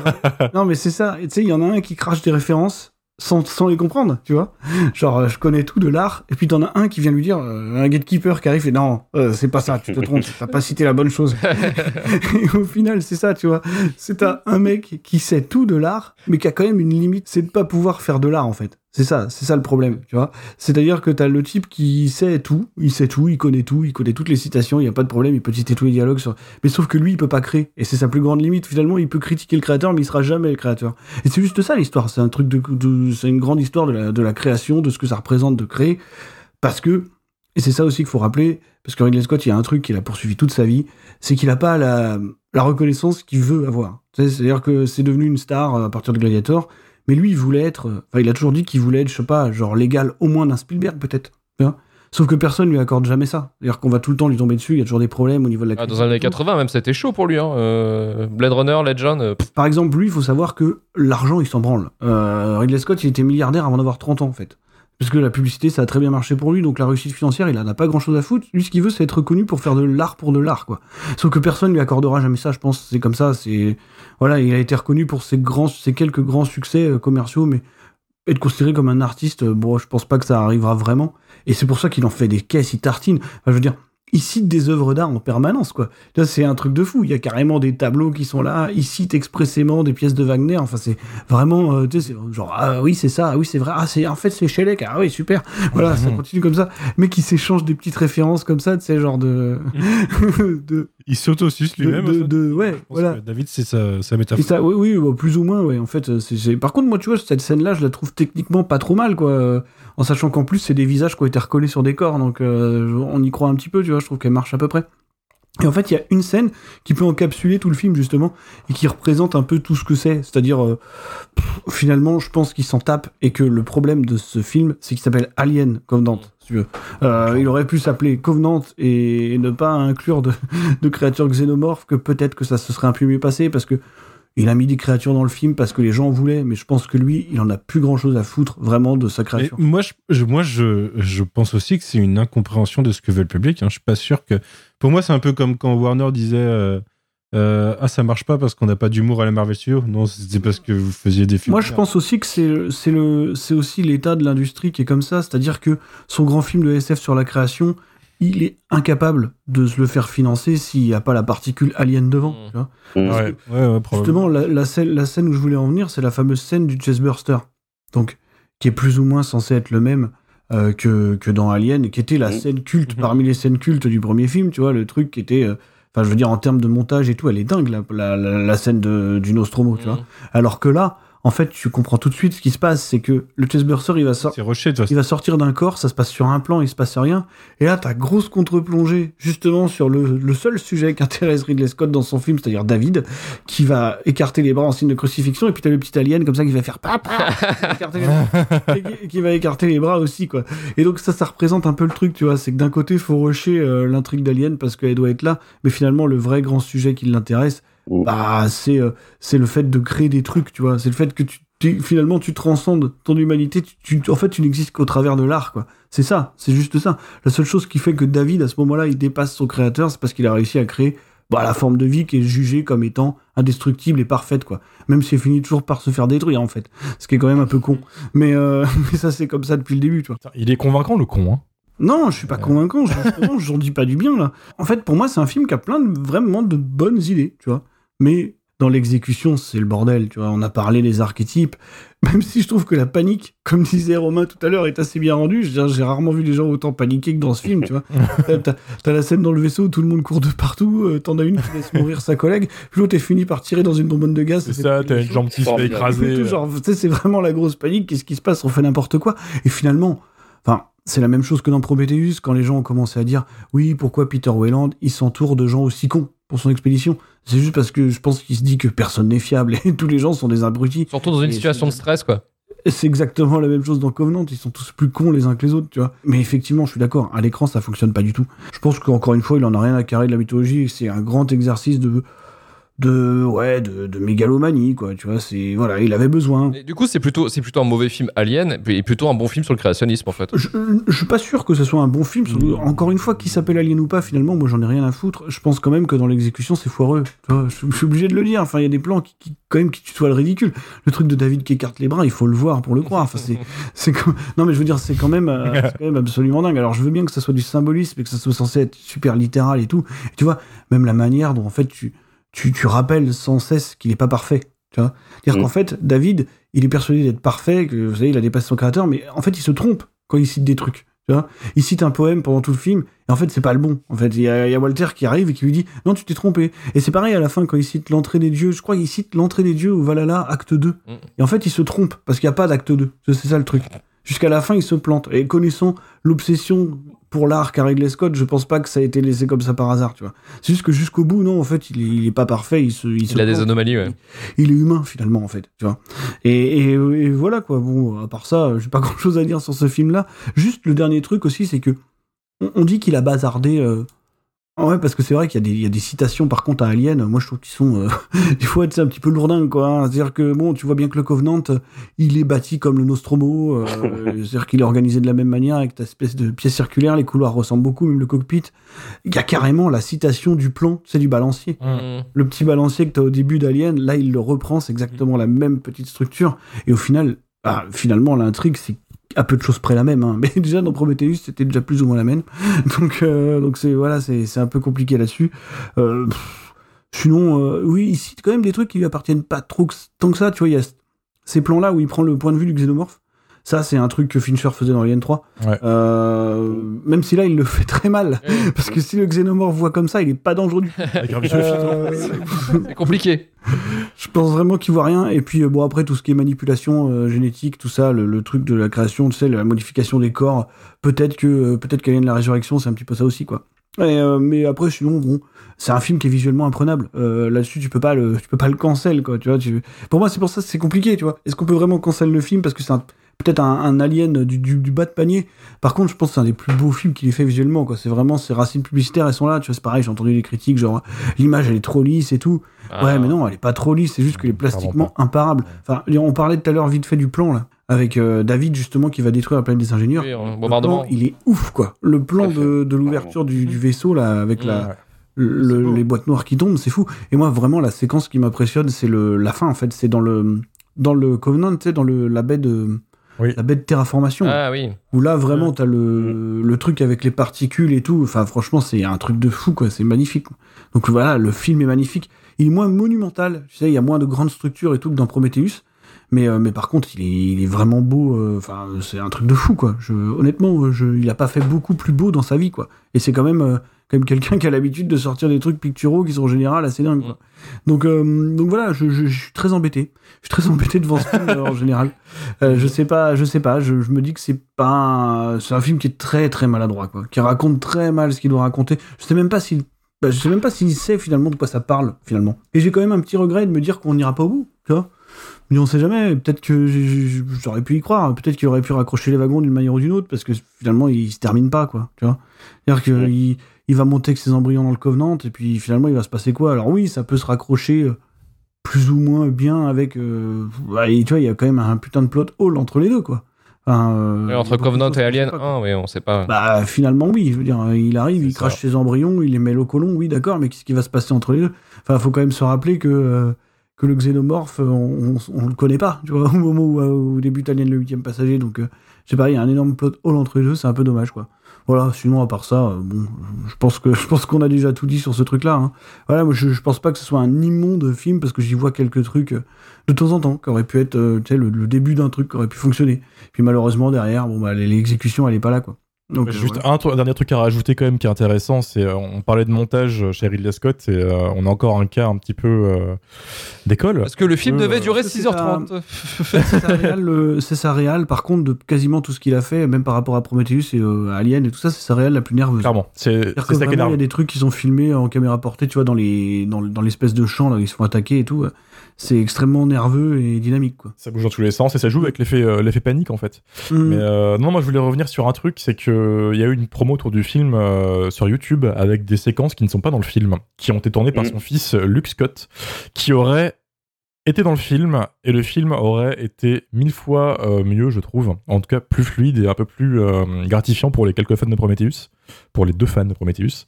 Euh, C'est-à-dire qu'il y a une séquence entière où, qui se passe avant le décollage du Covenant. Euh, avec euh, tout, tout l'équipage qui boit un dernier verre avant d'aller euh, se pioter. Et on voit euh, James, James Franco, parce que oui, James Franco dans ce film euh, qui, Mhm. est là pendant. Il meurt, il meurt au début, quoi. C'est ça, et on voit tout le monde et ça améliore un peu les relations avec les personnages et on capte vraiment qu'ils sont en couple. Chose qu'on voit très très peu dans le film au final. Ju- Juste pour l'anecdote, il y a un truc marrant, c'est que, tu sais, juste après Covenant, ils ont sorti un bouquin qui a été écrit par Alan, Alan Dean Foster, qui était le, le mec qui était en charge de quasiment toutes les novelisations des films d'avant. Les romans aliens. Euh, donc c'est-à-dire qu'en général, il avait l'habitude de développer l'univers et de raconter des trucs en plus, tu vois, qui étaient validés par le canon, quoi. Et, et tout le monde s'est dit, putain, mais ça y est, il y a une manière, on va réussir à raccrocher Prometheus à Covenant, il va se passer un truc, on va nous expliquer ce qui s'est passé pendant les 10 ans. Et pas du tout. pas du tout. En fait, il raconte une histoire improbable du Covenant qui peut pas décoller parce qu'il se fait attaquer par des éco-terroristes, euh, dont un mec qui a des visions de l'alien dans le futur en fait qui se dit euh, si le Covenant y part euh, ça va nous Ah ramener ouais. des mauvaises formes de vie Destination finale. Ah, c'est habile. Voilà, c'est ça. Et, et en fait, c'est juste ça. En fait, c'est un truc qui te raconte un peu l'histoire de la Weyland Yutani. Euh, tu vois, t'as un mec dans son bureau qui est pas content parce que son vaisseau va se faire détruire et puis ça s'arrête là, quoi. C'était euh, pareil, hyper décevant, quoi. Les joies de l'univers étendu alien. Ouais, ouais. Et on continue avec le dernier truc, c'est qu'il y a une autre séquence YouTube qui aurait été trop bien dans le film où on voit Elizabeth Shaw. Ouais, Euh, bah, au au moment où ils vont détruire le truc, C'est avant. euh, juste avant où euh, t'as en fait une sorte d'épilogue à Prometheus qui marche super bien et qui aurait été un petit peu euh, cool dans le film dans le sens où euh, Elizabeth Shaw, bon du coup son arc, euh, bah, il va un peu se faire foutre quoi parce que à part à la fin de Prometheus toute contente chez les ingénieurs et en fait on leur voit juste vrai. un cadavre euh, dans Covenant. C'est voilà même pas une réplique que dalle et euh, voilà c'est dire le niveau de respect et c'est con parce qu'il y a vraiment plein de séquences qui auraient été trop trop cool et le film aurait pu être beaucoup mieux en fait facilement et c'est ça qui est très frustrant en fait en tant que que fanboy de Alien donc voilà Mm. Donc ceux qui peuvent aller sur euh, YouTube, Alien Covenant, la promo Ouais, du et puis, film est re- là. puis regarder les drafts, hein, les trucs qui, qui ont été écrits, que, qui montrent ce que le film aurait dû être. Il y a du très très lourd. Ok, donc un film qui aurait pu être merveilleux, mais qui est absolument foiré, mais qui est très beau. Eh, c'est très important. C'est plutôt pas mal. Allez, on va pouvoir passer maintenant au courrier des Durandos. Je les déteste. Arrivé à la fin du film, j'ai senti un truc et sur ma joue. Je me suis demandé ce que c'était.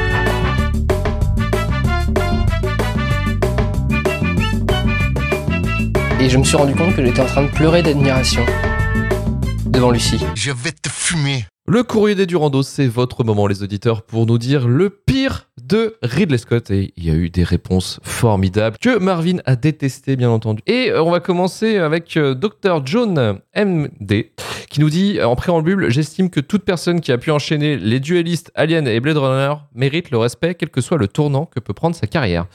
Ceci étant dit, Alien Covenant est nul et il la rend au quatrième degré. Robin des Bois et Exodus. Popietus nous dit Robin des Bois aussitôt vu, aussitôt oublié. Le projet initial avait pourtant l'air innovant, Nottingham, et au final ça accouche d'un truc se voulant classique, donc supposé sans risque, et au final le rendu est tout pourri. Tout mon soutien à Marvin pour ce podcast. Ça, ça s'est bien passé. Papa, donc euh, Plugin Baby, qui nous dit plus ou moins toute sa carrière depuis 15 ans.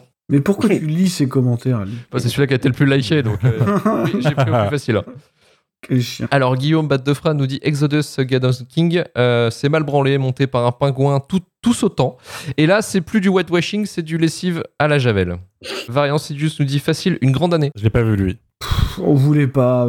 Qu'est-ce qu'on aurait pu en dire finalement? Bah pas grand chose. Juste effectivement la scène euh, Dominique Bourdin et puis euh, et puis euh, Russell Crowe quoi. Voilà. Chante-moi Lolita de Alizé. Donc faut s'arrêter euh, le, crossover le plus improbable du monde, mais, mais voilà, mais juste regarder le film. Je sais que vous voulez voir ça quand même. Regardez le film juste pour ça, et puis après, oubliez-le, on s'en branle. C'est un film oubliable. Et pour finir, Thomas Liard nous dit J'ai un mauvais souvenir de L'âme de fond 80, de 1996, vu en VHS et pas foufou.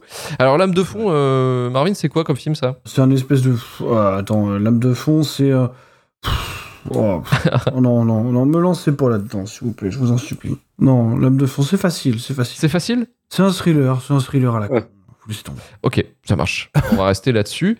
Pour finir, quel a été pour vous le pire film de cette sélection? Et on va commencer avec Manu, même si je sais à peu près quel était le pire film de cette sélection. Émotionnellement, ça aurait pu être euh, Covenant parce que mon attachement à la franchise Alien et ce qu'on en fait, ça fait mal, mais c'est quand même Exodus sur lequel j'ai eu le j'ai j'ai eu le plus de mal parce que même au revisionnage Covenant, voilà, il, il m'énerve, il m'énerve sur tout ce que qu'aurait pu être bien et, et tout le potentiel gâché, mais je trouve que en, tant- en tant que film, non, c'est quand même trop le bordel. Donc pas mais en tant que film, j'ai moins souffert que devant Exodus. Ok, donc c'est Exodus le pire. Marvin Euh, bah moi, pareil, ouais, je pense que ce sera Exodus parce que, euh, parce que s'il faut faire la balance entre ça et Covenant, euh, bah, euh, Exodus, il est pas beau du tout, quoi. Enfin, vraiment, je le trouve esthétiquement euh, assez raté, quoi. Donc, euh, ça sera là-dessus que ça se jouera, quoi.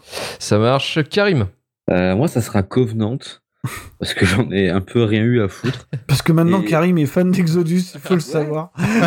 Euh, Exodus, en fait, il m'a juste procuré un sentiment que je m'y attendais pas. En fait, c'est surtout en termes d'expérience, Covenant m'a refait fa- chier, enfin, m'a fait chier à re-regarder. Exodus, je me suis plus, euh, un peu plus marré, et Cartel, c'était excellent. Donc voilà, donc c'est Covenant plus pour juste l'expérience pour euh, la shitlist là, parce que je l'ai déjà vu et que le film me coule dessus parce que je le trouve euh, très confus. Ok, merci Karim. Et Romain Exodus, hein, haut la main, euh, pire film du lot. Euh, autant, tu vois, je peux trouver des qualités dans Covenant et compagnie, autant Exodus, euh, c'était, je suis au stade où je savais même pas trop quoi dire, en fait, tellement ça me passait au-dessus, quoi. Donc voilà, euh, n'y allez pas. Merci pour cet avertissement, c'est gentil. Euh, on va pouvoir clôturer l'émission.